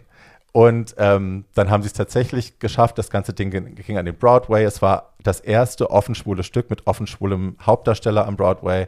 In ähm, einer zusammengefassten Fassung. Also gekürzt. Gekürzt. Ja, also ja. es wurden alle drei Stücke ja, ja. aufgeführt, aber als drei Akte. Ja. Macht ja Sinn. Ja, ja. Und sie haben halt deutlich kürzen müssen, ne? weil, also die Einzelteile waren ja schon immer zwei Stunden lang und damals sechs Stunden. Ja, ja. Gab's nicht. Hat man nicht Gab's vor Angels nicht. Ja, genau. Es, also er schreibt das in dem Buch, äh, es gab eine, eine Shakespeare-Inszenierung, wo sich jemand dran gewagt hat, halt einen Shakespeare irgendwie so in Gänze auf die Bühne zu bringen. Und das haben sie ihm damals schon, also das war sehr, sehr, sehr, sehr, sehr, sehr schwierig. Ja. Egal. Er fängt an dann, weil, ne, er ist jetzt am Broadway, er ist jetzt ein erfolgreicher Broadway- Darsteller mhm. mit seinem mhm. eigenen Stück. Und, und Estelle Getty wird ein Superstar. Ja. Estelle Getty wird nicht durch das Stück, aber dann später durch die Golden Girls. Aber sie hat sechs Jahre die, die Mutter gespielt, die Miss Beckhoff gespielt. Also, ne, die wird dann halt, hat ihren Bookkeeping-Job gekündigt, ist jetzt richtig Schauspielerin, benennt sich um. Also im ersten Programmheft, das sie hatten, sie hat den Namen gerade geändert. Äh, es ist von Estelle Gettleman zu Estelle Getty. Das haben sie noch geschafft, das aus der Presse rauszunehmen. Sie haben es aber nicht mehr in den gleichen Satz schaffen können mhm. wie die anderen Namen. Das heißt, es steht Estelle Getty da, aber ein Stückchen versetzt. Das gibt es in der ersten Ausgabe noch zu sehen. Ähm, genau, da fängt er dann halt an, mit den ganzen Reichen und Schönen rumzuhängen, die auch am Broadway alle irgendwie verkehren. Also mit den Liz Taylors Klar. und Liza, nicht Liz Taylors, Liza Minnellis und Rip Taylor und wie sie alle heißen. Debbie Reynolds. Ähm, auch da eine super schöne kleine Geschichte. Debbie Reynolds kehrte in dieses, in dieses Restaurant ein, wo sie alle immer verkehrten und war sehr schnell sehr betrunken sehr, sehr, sehr betrunken, hat dann ihr komplettes Comedy-Programm aus dem Ordner gezogen. Das ist so wie bei Postcards from the Edge, wie man sich vorstellt. Ja. Ne? Die alte ist halt dann so, oh ja, jetzt habe ich gesoffen, jetzt singe ich hier mal. Ja, ich setze mich aufs Klavier und ja. mache Show. Ja. I'm still here. Genau. Und äh, fängt dann an zu performen und drei Stunden später geht er. Da ist sie immer noch mittendrin, Marlene Dietrich imitierend, auf dem Flügel sitzend. Und am nächsten Morgen große Schlagzeile, Debbie Reynolds mit Verdacht auf Herzinfarkt äh, mit Ambulanz ins oh. Spital eingeliefert und er schreibt dann nur, äh, I immediately called Carrie Fisher, ihre Tochter, und habe ihr nur gesagt, Schätzchen, keine Sorge, es ist nur ein Hangover. ja. Ähm, Also das Ding ist ein Erfolg, läuft, dann äh, wird ihm Lackage angetragen, er hasst den Film, was ich auch schön Ja, finde, lässt auch. sich aber breitschlagen ähm, und macht dann zusammen mit Jerry Harmon, der äh, für also Ma- Mame und Hello Dolly geschrieben hat und Arthur Lawrence, der West Side Story Gypsy, The Way We Were geschrieben hat, ähm, machen sie dann aus dieser sechs-, achtaktigen Farce des Originals ähm, das Lackage, was wir heute kennen. Und ich wusste nicht, dass ein bisschen mehr Mascara, dieser Song, der ja in dem Stück wichtig ist auch, wo Alban vom Spiegel sitzt und sich da schminkt, ähm, quasi basiert auf, den, auf dem Opening-Monolog von Torchstone Trilogy. Genau. I didn't know that. So, Das ist Nerdwissen. ja, ich mache es jetzt auch, es ist jetzt nicht mehr lang, keine Sorge. Ähm, also er spielt weiter jede Nacht Toy Story Trilogy am Broadway, parallel geht Lacage auf die Bühne, er gewinnt Tonys, alles läuft.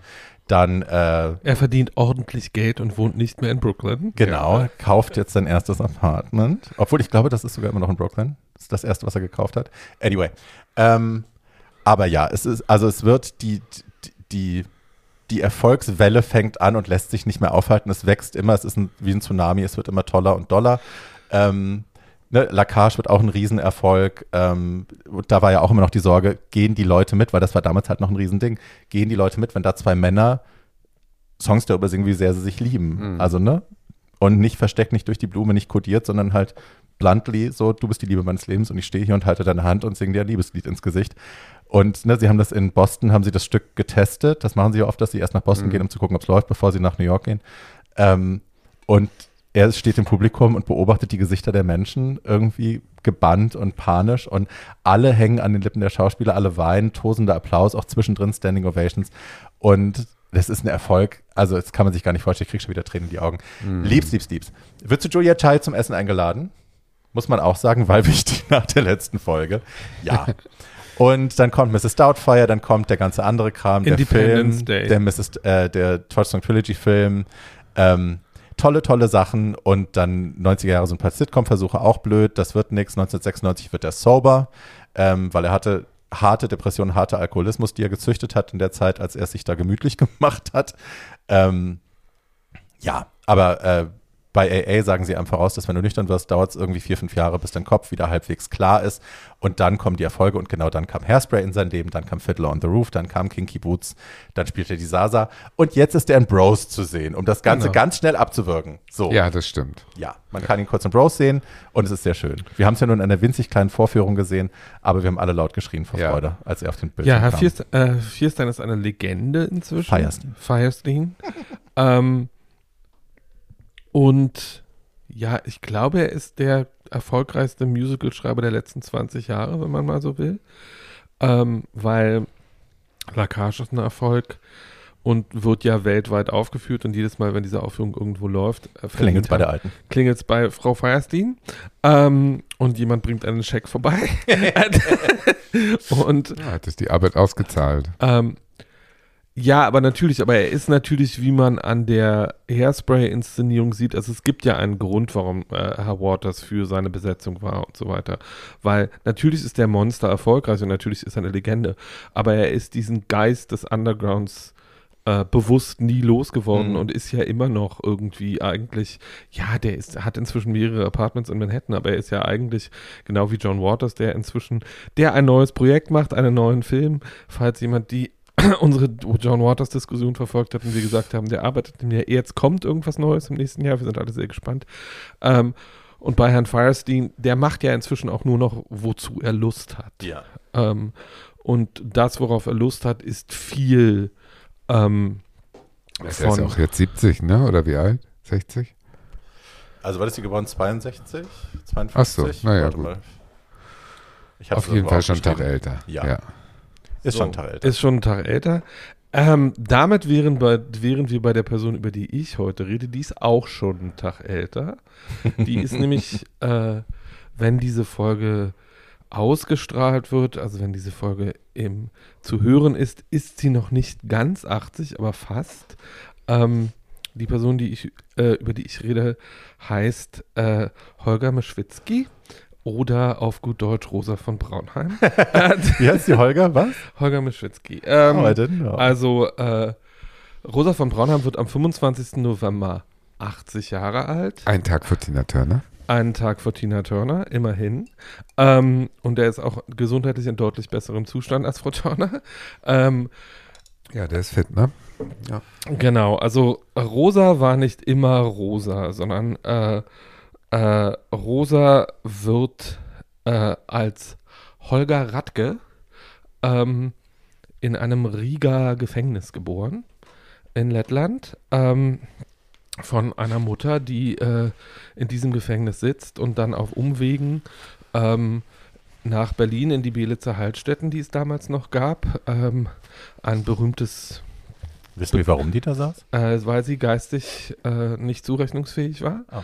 Ähm, und in diesem ähm, Sanato sagen wir, äh, in dieser Heilungsanstalt für äh, Leute mit äh, psychischen Problemen ähm, sammelt ihn Frau Schwitzky ein, seine Mutter, wie er 50 Jahre lang glaubt. Äh, nämlich, dass er überhaupt adoptiert ist und dass er nicht ihr Kind ist, ähm, hat Rosa erfahren, als er 50 Jahre alt war Oh. äh, kurz vor ihrem Tod. Er hat ewig mit seiner Mutter gelebt. Dafür war Rosa sehr bekannt, dass er in seiner großen Wohnung immer auch einen Raum hatte, in dem seine Mutter gelebt hat und dass er lange und gern mit ihr zusammengelebt hat. Es war auch eine der Legenden, dass dieser zutiefst schwule Mann ähm, immer mit seiner Mama gelebt hat. Aber ähm, diese Enthüllung führt zu ähm, einem Film, mit dem man sich Rosa ganz gut nähern kann. Dieser Film heißt Meine Mütter, Spurensuche in Riga. Er fährt nämlich ähm, ein paar Jahre, nachdem Mama ihm das gesagt hat, ähm, nach Riga und macht sich auf die Suche nach seiner Geschichte und auf die Suche nach seiner Mutter, seiner biologischen Mutter und lernt dabei diese verworrene Geschichte kennen und lernt äh, und erfährt, wie seine Mutter gelebt hat und äh, warum sie gelebt hat, äh, wie sie gelebt hat und auch wann sie gestorben ist. Und aber äh, er kann sich an sie eigentlich überhaupt nicht erinnern und äh, sucht sie eher äh, und sucht sie. Und ähm, wir beginnen die ganze Geschichte von vorn, weil äh, das erfährt man dann in dem Film auch. Ähm, 42 wird er geboren, ähm, er wächst ähm, auf, seine Familie äh, verlässt im Anfang der 50er Jahre den Osten und flüchtet nach Westdeutschland. Und da wird, wächst Rosa in einem Vorort von Frankfurt, nämlich Braunheim, auf. Ähm, daher kommt auch ähm, seine, sein Nachname, den er sich dann gibt. Rosa ist ein sehr begabtes Kind ähm, und es verbindet ihn was mit den zwei Leuten, über die wir heute schon gesprochen haben. Der Mann ist nämlich eigentlich Maler und äh, besucht in jungen Jahren, weil er so talentiert ist, eine Kunsthochschule, die er aber er beschließt dann, dass das mit dem Malen wohl doch nicht das ist, was er machen will und beginnt bewegte Bilder herzustellen statt statischer Bilder und ist Miterfinder des neuen deutschen Kinos ab 1900, äh, ab 1900 Mitte der 60er ähm, und ist eigentlich im Gegensatz zu dem, was alle Leute immer annehmen, eigentlich schon ein relativ bekannter Name und relativ erfolgreich, als er seinen vielleicht wichtigsten Film macht, zusammen mit Martin Dannecker, der das Drehbuch geschrieben hat, nämlich nicht der Homosexuelle ist pervers, sondern die Situation, in der er lebt. Das ist 1972 und dieser Film ähm, gilt als die Geburtsstunde der deutschen modernen Schwulenbewegung. Ähm, damals schon noch sehr bewusst Schwulenbewegung, also eine Verbrüderung mit Lesben oder Trans gab es zum damaligen Zeitpunkt noch nicht. Ähm, aber äh, dieser Film ist ganz bewusst schon mit Mitteln inszeniert, die sein restliches Schaffen prägen werden, nämlich äh, mit der Auseinandersetzung mit und über Homosexualität in stilistischen Mitteln, die Camp heißen, die Überhöhung heißen, die Verfremdung heißen, die ähm, sich damit auseinandersetzen, dass es eine bürgerliche Form von Homosexualität gibt, die hauptsächlich daran darin besteht, niemanden damit zu belästigen und sich zu verstecken und eine offen gelebte Form von Homosexualität, die damit, die daraus besteht, dass man das Ganze als politische Aktion wahrnimmt und freudvoll und sexuell aufgeladen nach außen trägt. So. Das macht Rosa ab da auch, ähm, nämlich äh, der produziert weiter so ein bis zwei Filme pro Jahr, wenn es Kurzfilme sind, auch gerne mal ein Dutzend. Äh, beschäftigt sich eigentlich mit allem filmisch, was ihm vor die Kamera läuft. Und äh, das führt dazu, inzwischen hat Rosa gut 150 IMDb-Credits äh, als Regisseur. Was ist das? Äh, IMDb ist die Filmdatenbank im Internet, wo man nachgucken kann. International Movie Database. Achso, 150 Filme hat er gemacht. So, So meinst du? 150 Filme Ja. oder Kurzfilme, was für, ein, Ja, ja. was für jede Form von Regisseur eine bemerkenswerte Anzahl ist. Ja. Ähm, Der hat ja gefilmt Und- und, veröffentlicht, ohne das groß zu bearbeiten. Naja, er hat, weil das so, weil das so Brauch war seinerzeit. Also es, ähm, er hat, es gibt auch keine Form filmisch, die er äh, nicht verfolgt hat. Und wenn man die filmisch, sagen wir mal, wenn man die internationale Schwulenszene verstehen will oder die internationale queere Szene dann ab spätestens Ende der 70er Jahre in seinem Werk auch, ähm, kann man sich Rosas Filme hervorragend angucken, weil es gibt niemanden, mit dem Rosa nicht gearbeitet hat. Ähm, der hat auch äh, nicht nur äh, mit seinen ersten Filmen, also nicht nur mit der Homosexuelle, sondern auch sowas wie Armee der Liebenden und Rote Liebe, das ist ja alles noch vor AIDS in den 70er Jahren. Ähm, Rot, der Soundtrack zu Rote Liebe ist von Ideal und Annette Humpe. Ähm, er arbeitet viel mit Werner Schröter, der, äh, die sich gegenseitig äh, befruchten und sehr bewundern. Er hat international. sich gegenseitig. Naja, Ja. äh, war Man muss auch vielleicht kurz sagen, dass Rosa von Braunheim früher ein heißes Geschleuder war mit einem dicken Schwanz und das hat er durch jede Klappenloch in der ganzen Welt seinen Dödel gehängt. Also der war super äh, sexuell. Super Ähm, sexuell und hat dadurch natürlich auch viele Leute kennengelernt. Alleine dadurch war er natürlich super vernetzt, weil er mit jedem geschlafen hat, der nicht schnell genug auf den Baum kam. Viele Menschen befruchtet. Absolut. Genau, also Rosa wird auch ein Rosa wird auch ein Star und ist in den 70ern in Deutschland und Europa, aber auch Amerika sehr bekannt. Ähm, was dazu führt, dass er nicht nur Filme macht, sondern äh, sich auch weiterhin äh, schreiberisch und künstlerisch, äh, also zeichnerisch mit Dingen auseinandersetzt. Mein erster äh, Kontakt mit Rosa von Braunheim war noch tief im Osten, da war ich elf. Äh, also das war 1984, da war das Buch, über das ich äh, äh, zu ihm in Kontakt kam, aber auch schon einen Ticken älter. Das war nämlich die Taschenbuchausgabe von Sex und Karriere. Die erschien seinerzeit bei Rowold und die hatte ein befilm, äh, befreundeter Filmregisseur, ähm, äh, die, mit dessen Sohn ich äh, in die Klasse gegangen bin und der bei uns im Dorf lebte, äh, aus West-Berlin rausgeschmuggelt. Und das wurde dann so rumgereicht und wir lasen es alle querbeet.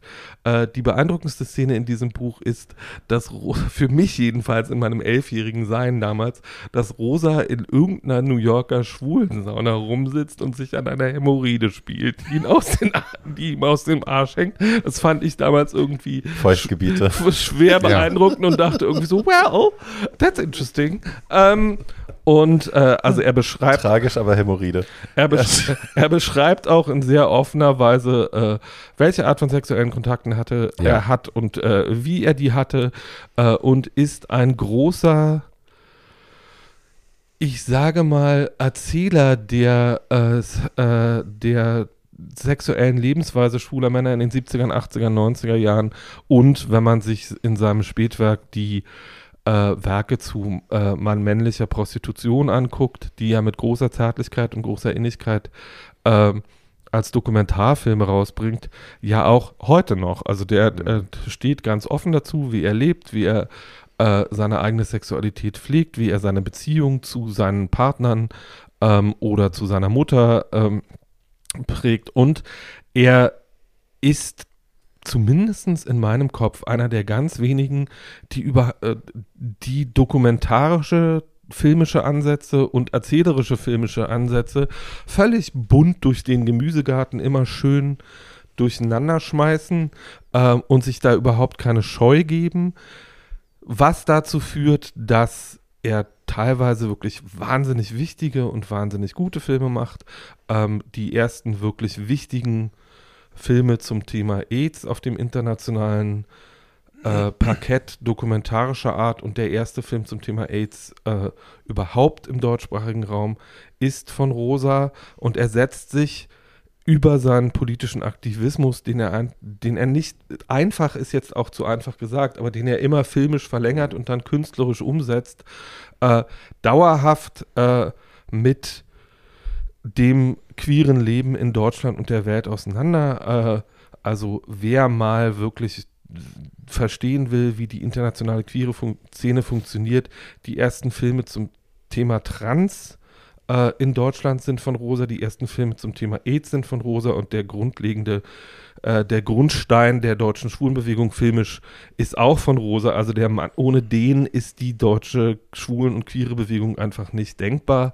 Der Im hat Prinzip auch, ein Aktivist, der auch Filmemacher ist. Nee, ich So? würde sagen, ein, äh, ein Filmemacher, weil er ist ein, ich sage das jetzt mit ganz, mit, mit immer mit Blick auf das Gesamtwerk und mit großem Bedacht, der Mann ist ein Genie. Ähm, und Genie heißt ja einfach nur, dass man seinen Stiefel, den man künstlerisch wichtig findet, dauerhaft wirksam durchzieht. Und der Mann, die Karriere dauert jetzt 50 Jahre. Ähm, und niemand, außer vielleicht Woody Allen, der ganz andere Probleme hat, äh, kann auf eine derartige Produktivität und äh, dauerhafte Präsenz und eine dauerhafte Wirksamkeit zurückblicken, wie Rosa das kann. Natürlich ist er für bestimmte Dinge berüchtigt, zum Beispiel für das, Das Outing. für das Outing von H.P. Kakeling und Alfred Biolek, aber das war 1992, also das ist inzwischen auch 30 Jahre her. Ähm, und natürlich war er danach äh, gesellschaftlich für eine Weile persona non grata und hat einen Mhm. großen Skandal verursacht. Aber glaube, die beiden haben sich aber jeweils noch bei ihm sogar bedankt oder haben gesagt, dass sie, obwohl sie das damals furchtbar fanden, im Nachhinein dankbar sind, dass es passiert ist. Ja, Na, Biolek hat das anders formuliert. Er hat immer gesagt, äh, ich habe einen Schlag auf den Nacken gekriegt, aber da war immer eine leichte Verspannung und die ist dadurch weg. Insofern hat der Schlag wehgetan, aber jetzt im Nachhinein ist es gut, dass der dass die Verspannung weg ist. Also HP, Kerkeling hat Oh. wenige Monate nach dem, äh, nach dem Outing gesagt, äh, dass sich verletzliche Charaktere als er äh, danach mit dem Föhn in die Badewanne gelegt hätten. Aber ähm, er das nicht getan hat und letzten Endes, was es hat ihn ja nicht geschadet, sondern ganz im Gegenteil. Durch diese, durch diese Offenheit konnte er dann zum Beispiel ganz entspannt äh, Beatrix sein. Äh, immer noch seine berühmteste, Trixie. immer noch seine berühmteste, wo ist denn hier das Mittagessen?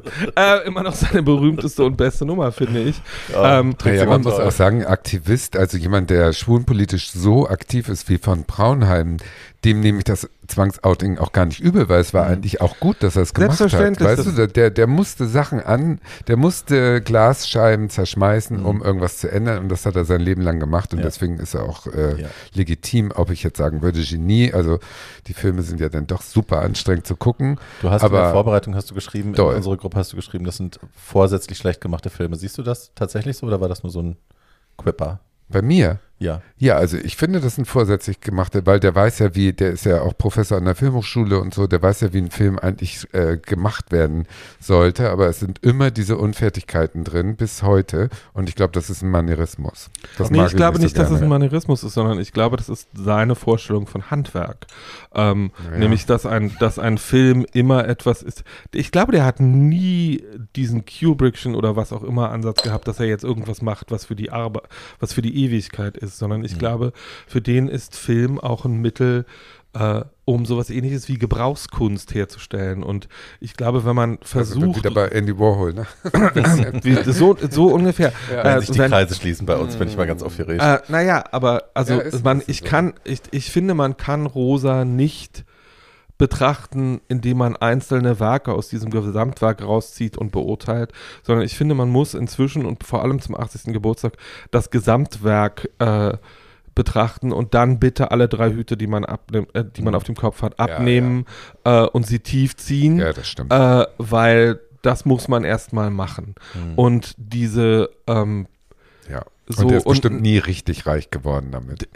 Naja, das, das, ich glaube, äh, Also da muss ein Feuer ich, brennen. ich glaube, du? Rosa ja. hatte auch nie die Absicht, wirklich reich zu werden mit dem, was er tut, sondern Nee, er aber es ist wollte, ja schön, wenn es passiert wird, bei Klar. Harvey Firestein Ähm, zum Beispiel. Aber, ähm, um das, äh, also Rosa kann auch fantastische Filme machen. Also wer mal einen wirklich stilistisch hammer äh, hart durchgezogenen und total toll, äh, wie ich finde, genial äh, filmisch handwerklich umgesetzten Film, der guckt sich bitte Rosas äh, vorvorletzten Spielfilm an, der hieß Härte äh, und ist ein äh, Schwarz-Weiß-Film mit Hanno Kofler über ähm, Hanno einen, Kofler, den habe ich auch lange nicht gehört. über einen äh, Der schwule Polizist aus diesem Film, Ja, ja. weißt du? Einer davon, ja. Äh, oder Hanno Kofler war auch in Sommersturm und so. Hanno Kofler ist ein guter Schauspieler. Ähm, und der spielt einen harten Macho, der aber über Jahre von seiner Mutter missbraucht worden ist. Ähm, und das Ganze hat äh, Rosa im äh, Babelsberger Filmstudio im Prinzip in einer Kulisse in Schwarz-Weiß inszeniert mit ein paar Außenaufnahmen. Und das steht da. Der steht auch in 15 Jahren noch, weil der stilistisch einfach so durchgezogen ist, äh, dass er genau weiß, was er da tut. Und jedes Mal, wenn ich sowas sehe oder einen seiner wirklich fantastischen Dokumentarfilme, ähm, dann denke ich, nee, nee, nee, nee, nee, das ist alles so gewollt. Und man kann sich natürlich, weil es der aktuellste ist, den Rex Gildo-Film jetzt angucken und dann denken, das hätte man anders machen können. Aber äh, wenn man sich Rosas Gesamtwerk anguckt, denkt man auch, nee, der Rex Gildo-Film von Rosa von Braunheim ist genauso. Ähm, und ist genau so gemeint und soll genau so sein.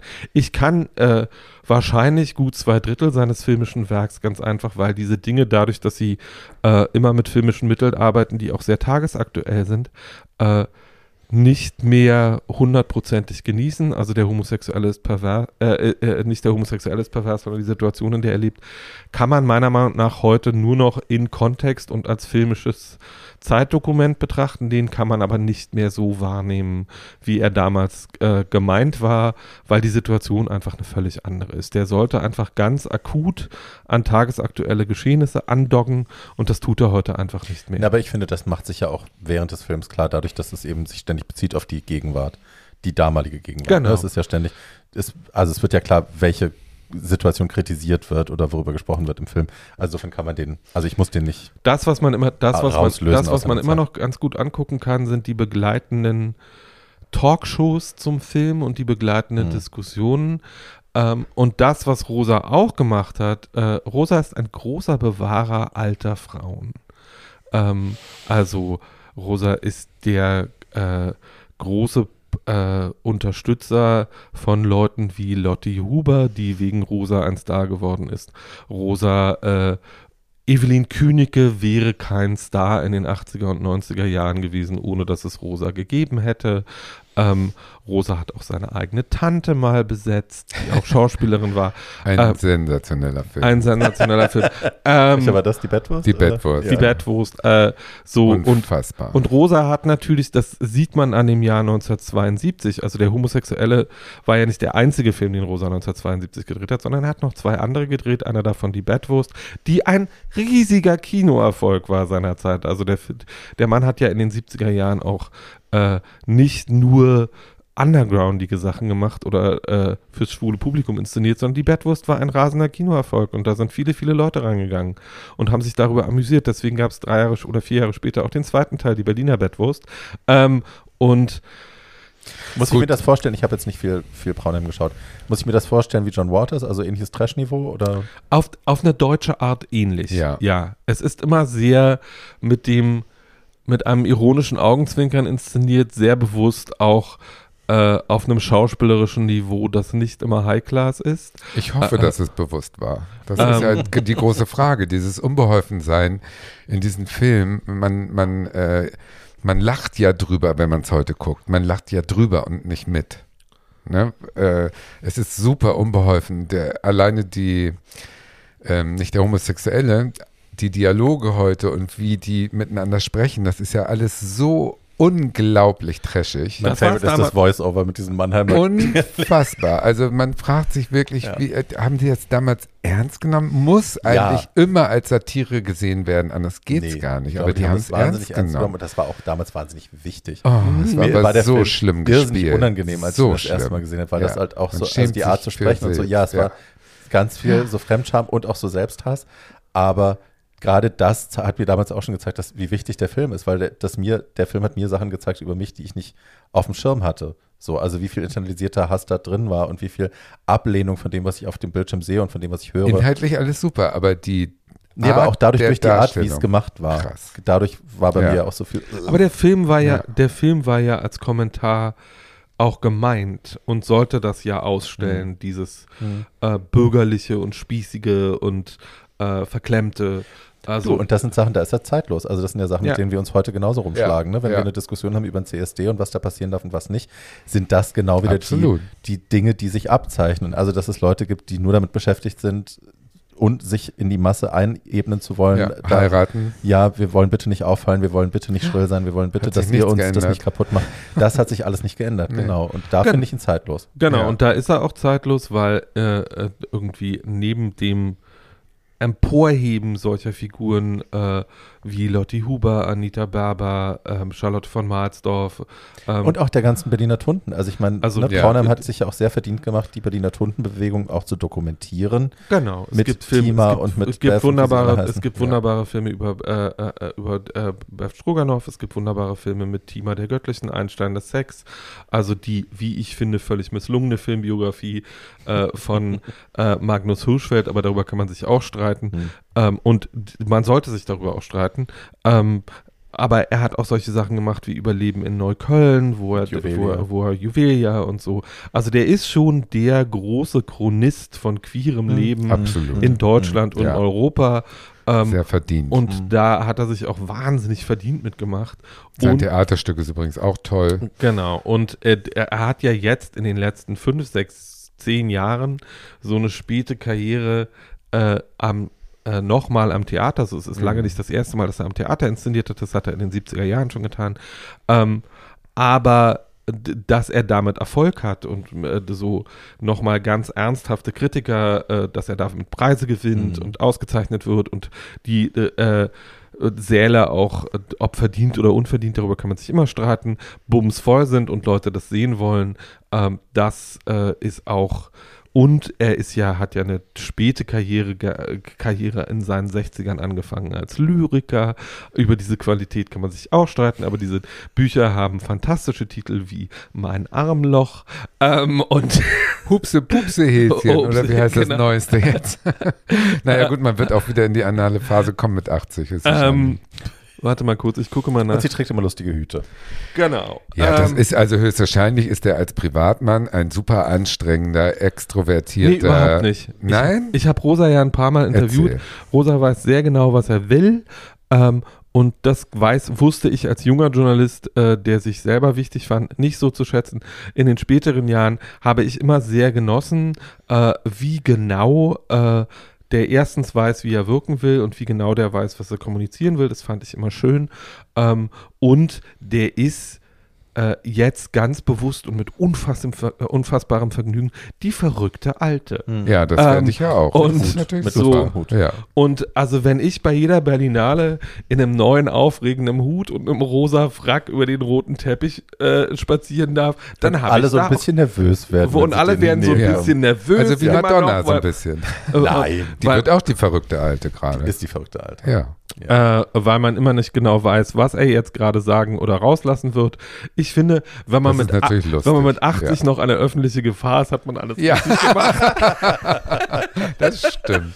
Dafür lassen wir ihn groß hochlegen. Ja. das So, stimmt. und, ja. äh, in, und in diesem Sinne, also äh, Rosa von Braunheims äh, Werk gilt es gerade für das jüngere queere Publikum zu entdecken und neu zu bewerten. Rosa von Braunheim ist mindestens so wichtig wie Czernikau, also äh, wenn sich die äh, äh, aufregenden Germanistik und äh, Studenten in Leipzig und sonst wo mal mit wirklich äh, einer spannenden Person beschäftigen, dann ist Rosa der Richtige. Und eine letzte Sache will ich noch sagen, nämlich Rosa hat ab Ende der 90er Jahre und dann für 16 Jahre eine Professur an der Berliner Filmhochschule Ja. in Babelsberg gehabt äh, und dabei Leute betreut, genauso wie er das im Laufe seiner Karriere immer gemacht hat und gefördert, äh, die heute im internationalen und deutschen Kino äh, seine anarchischen Ansätze fortsetzen, die aber auch große Karriere gemacht haben. Der wunderbare Film darüber heißt Rosa Kinder und war ein Geschenk zu seinem 70. Geburtstag, glaube ich, oder seinem 75. Ich Mhm. weiß es nicht mehr genau. Und zu diesen Leuten gehören unter anderem Axel Ranisch, der fantastische Anarcho-Filme gemacht hat in den letzten zehn Jahren, unter anderem Ich fühle mich Disco oder Dicke Mädchen oder irgendwie sowas. Mhm. Aber der vielleicht bekannteste Schüler von Rosa von Braunheim ist Tom Tick war. Ähm, der äh, ja mit drei auch einen äh, sehr schönen queeren Film gemacht hat und äh, dessen Ansätze aber auch alle sehr vom Braunheimschen Freiheitsanspruch im filmischen Wir äh, reden auch alle gut über ihn. geprägt sind. Ja. Und der muss ein großartiger Lehrer gewesen sein äh, und ist es wahrscheinlich für Leute, die heute bei ihm lernen, immer noch. Ähm, und äh, ja, in diesem Sinne, happy, happy, happy Birthday auf, Happy viele, Birthday, Rosa. auf viele weitere. ja. Äh, äh, bleib uns erhalten und äh, es sieht ja nicht so aus, als würde sich äh, in diesem Pro in diesem Schaffen eine wahnsinnige Pause einstellen. Also er ist ja nach wie vor umtriebig und heute vielleicht berühmter als vor zehn Jahren. Mhm. Ähm, Meine Lieblings-Rosa-Anekdote ist die Geschichte, da hat er, glaube ich, eine, eine Gastdozentenstelle gehabt an irgendeiner Universität, ich glaube in New York, und hat dann für die Vorlesung einen Callboy dahin bestellt und hat sich entweder fisten lassen während der Vorstellung oder andersrum, ähm, um, wegen die der Vorlesung. um den Studenten mal zu Ja, zeigen, wie man so aushält, wenn es einem unangenehm ist und was das mit einem macht und Ja. so. Der war mit seinem Körper sehr im Reinen. Der- Ich finde das so, also Ja, das finde ich auch so anarchisch. Aber das ja. habe ich damals schon, wo ich dachte, ich finde das so cool auch. Also nicht nur darüber zu reden, weil das machen ja viele. Viele Leute reden ja, gerade wenn sie so Dozentengeschichten haben, reden über darüber, wie man das macht und wie man ne, unangenehme. Sach- Sachen herstellt, aushält, bla. Der hat's ähm, gezeigt. So, genau. Und ich nehme euch da jetzt mal mit. Das ist wie so eine Exkursion in Ja, das so ist ein schon Gebiet. toll. Ja, ja, Man ja. muss Exhibitionist sein dafür. So rund um, den, rund um den 25. wird es natürlich auch jede Menge Feierei geben. Rosa selber hat seinen eigenen Geburtstag schon gefeiert in einer Berliner Galerie, das ist ein paar Wochen her. Ähm, und äh, aber jedweder Film von Braunheim, der in den dritten, ersten oder welchen Programmen auch immer äh, in der Zeit erhältlich ist, lohnt das Anschauen schon der Erfahrung wegen. Äh, und wie gesagt, viel Schaffenskraft und alle die Hute, du altes Haus. ja, Yes! ja, So, und damit Ein schöner Abschluss unserer Gay Elders 2 Folge. ja, Ja. ja. So, ähm, es folgen noch weitere Folgen, Ja. weil, ähm, Es folgen noch weitere Folgen. Ja. Schön. ja, es folgen noch weitere Folgen Unser zu diesem Köcher Thema, noch zu diesem Thema, äh, weil, um mit Rosa zu sprechen, unsere Leichen leben noch. und ähm, da gibt es noch viele andere Leute, über die sich das Sprechen und das Zuhören lohnt. Äh, wir hoffen, dass ihr auch an dieser Folge wieder viel Spaß hattet und vielleicht was gelernt habt oder irgendeinen Ansatz äh, mitge- die Archive mitgenommen, mitgenommen habt, der euch jetzt neugierig macht. Genau. Äh, Kauft das Buch von Harvey Firestein, I Was Better Last Night, schaut Rosa-Filme. Und, Und- guckt Marilyn-Postkarten von Andy Warhol an. Na, die Warhol Diaries auf Netflix. Kann man Ja, genau. gucken, die sind Das spannend schön, und klug. Ja. Man kann auch die Holsten-Geschichte schauen, da kommt er auch vor. Ja. Die Doku eher als die Serie, Auch aber ja. ja. So. Ne? Also es gibt schöne, schöne Sachen, die ihr auch gucken könnt, Lasst wenn ihr bei den inspirieren. Streamern Schaut- vertreten scha- seid. schaut Basquiat, in dem äh, Oh, der war ja so David heiß. Bowie, ne? in, in, dem, äh, in dem David Bowie Andy Warhol spielt. Ja. Ähm, und Warhol äh, hat Bo der, ein Bowie übrigens gehasst. der, ein, der ein toller Film ist. Anyway. Äh, Tschüss! Blitzt, kann ich noch empfehlen. Ja, ich sag heute früh geschaut. Da geht es auch viel um, äh, um David Bowie, weil der diese ganze Szene so ein bisschen inspiriert hat.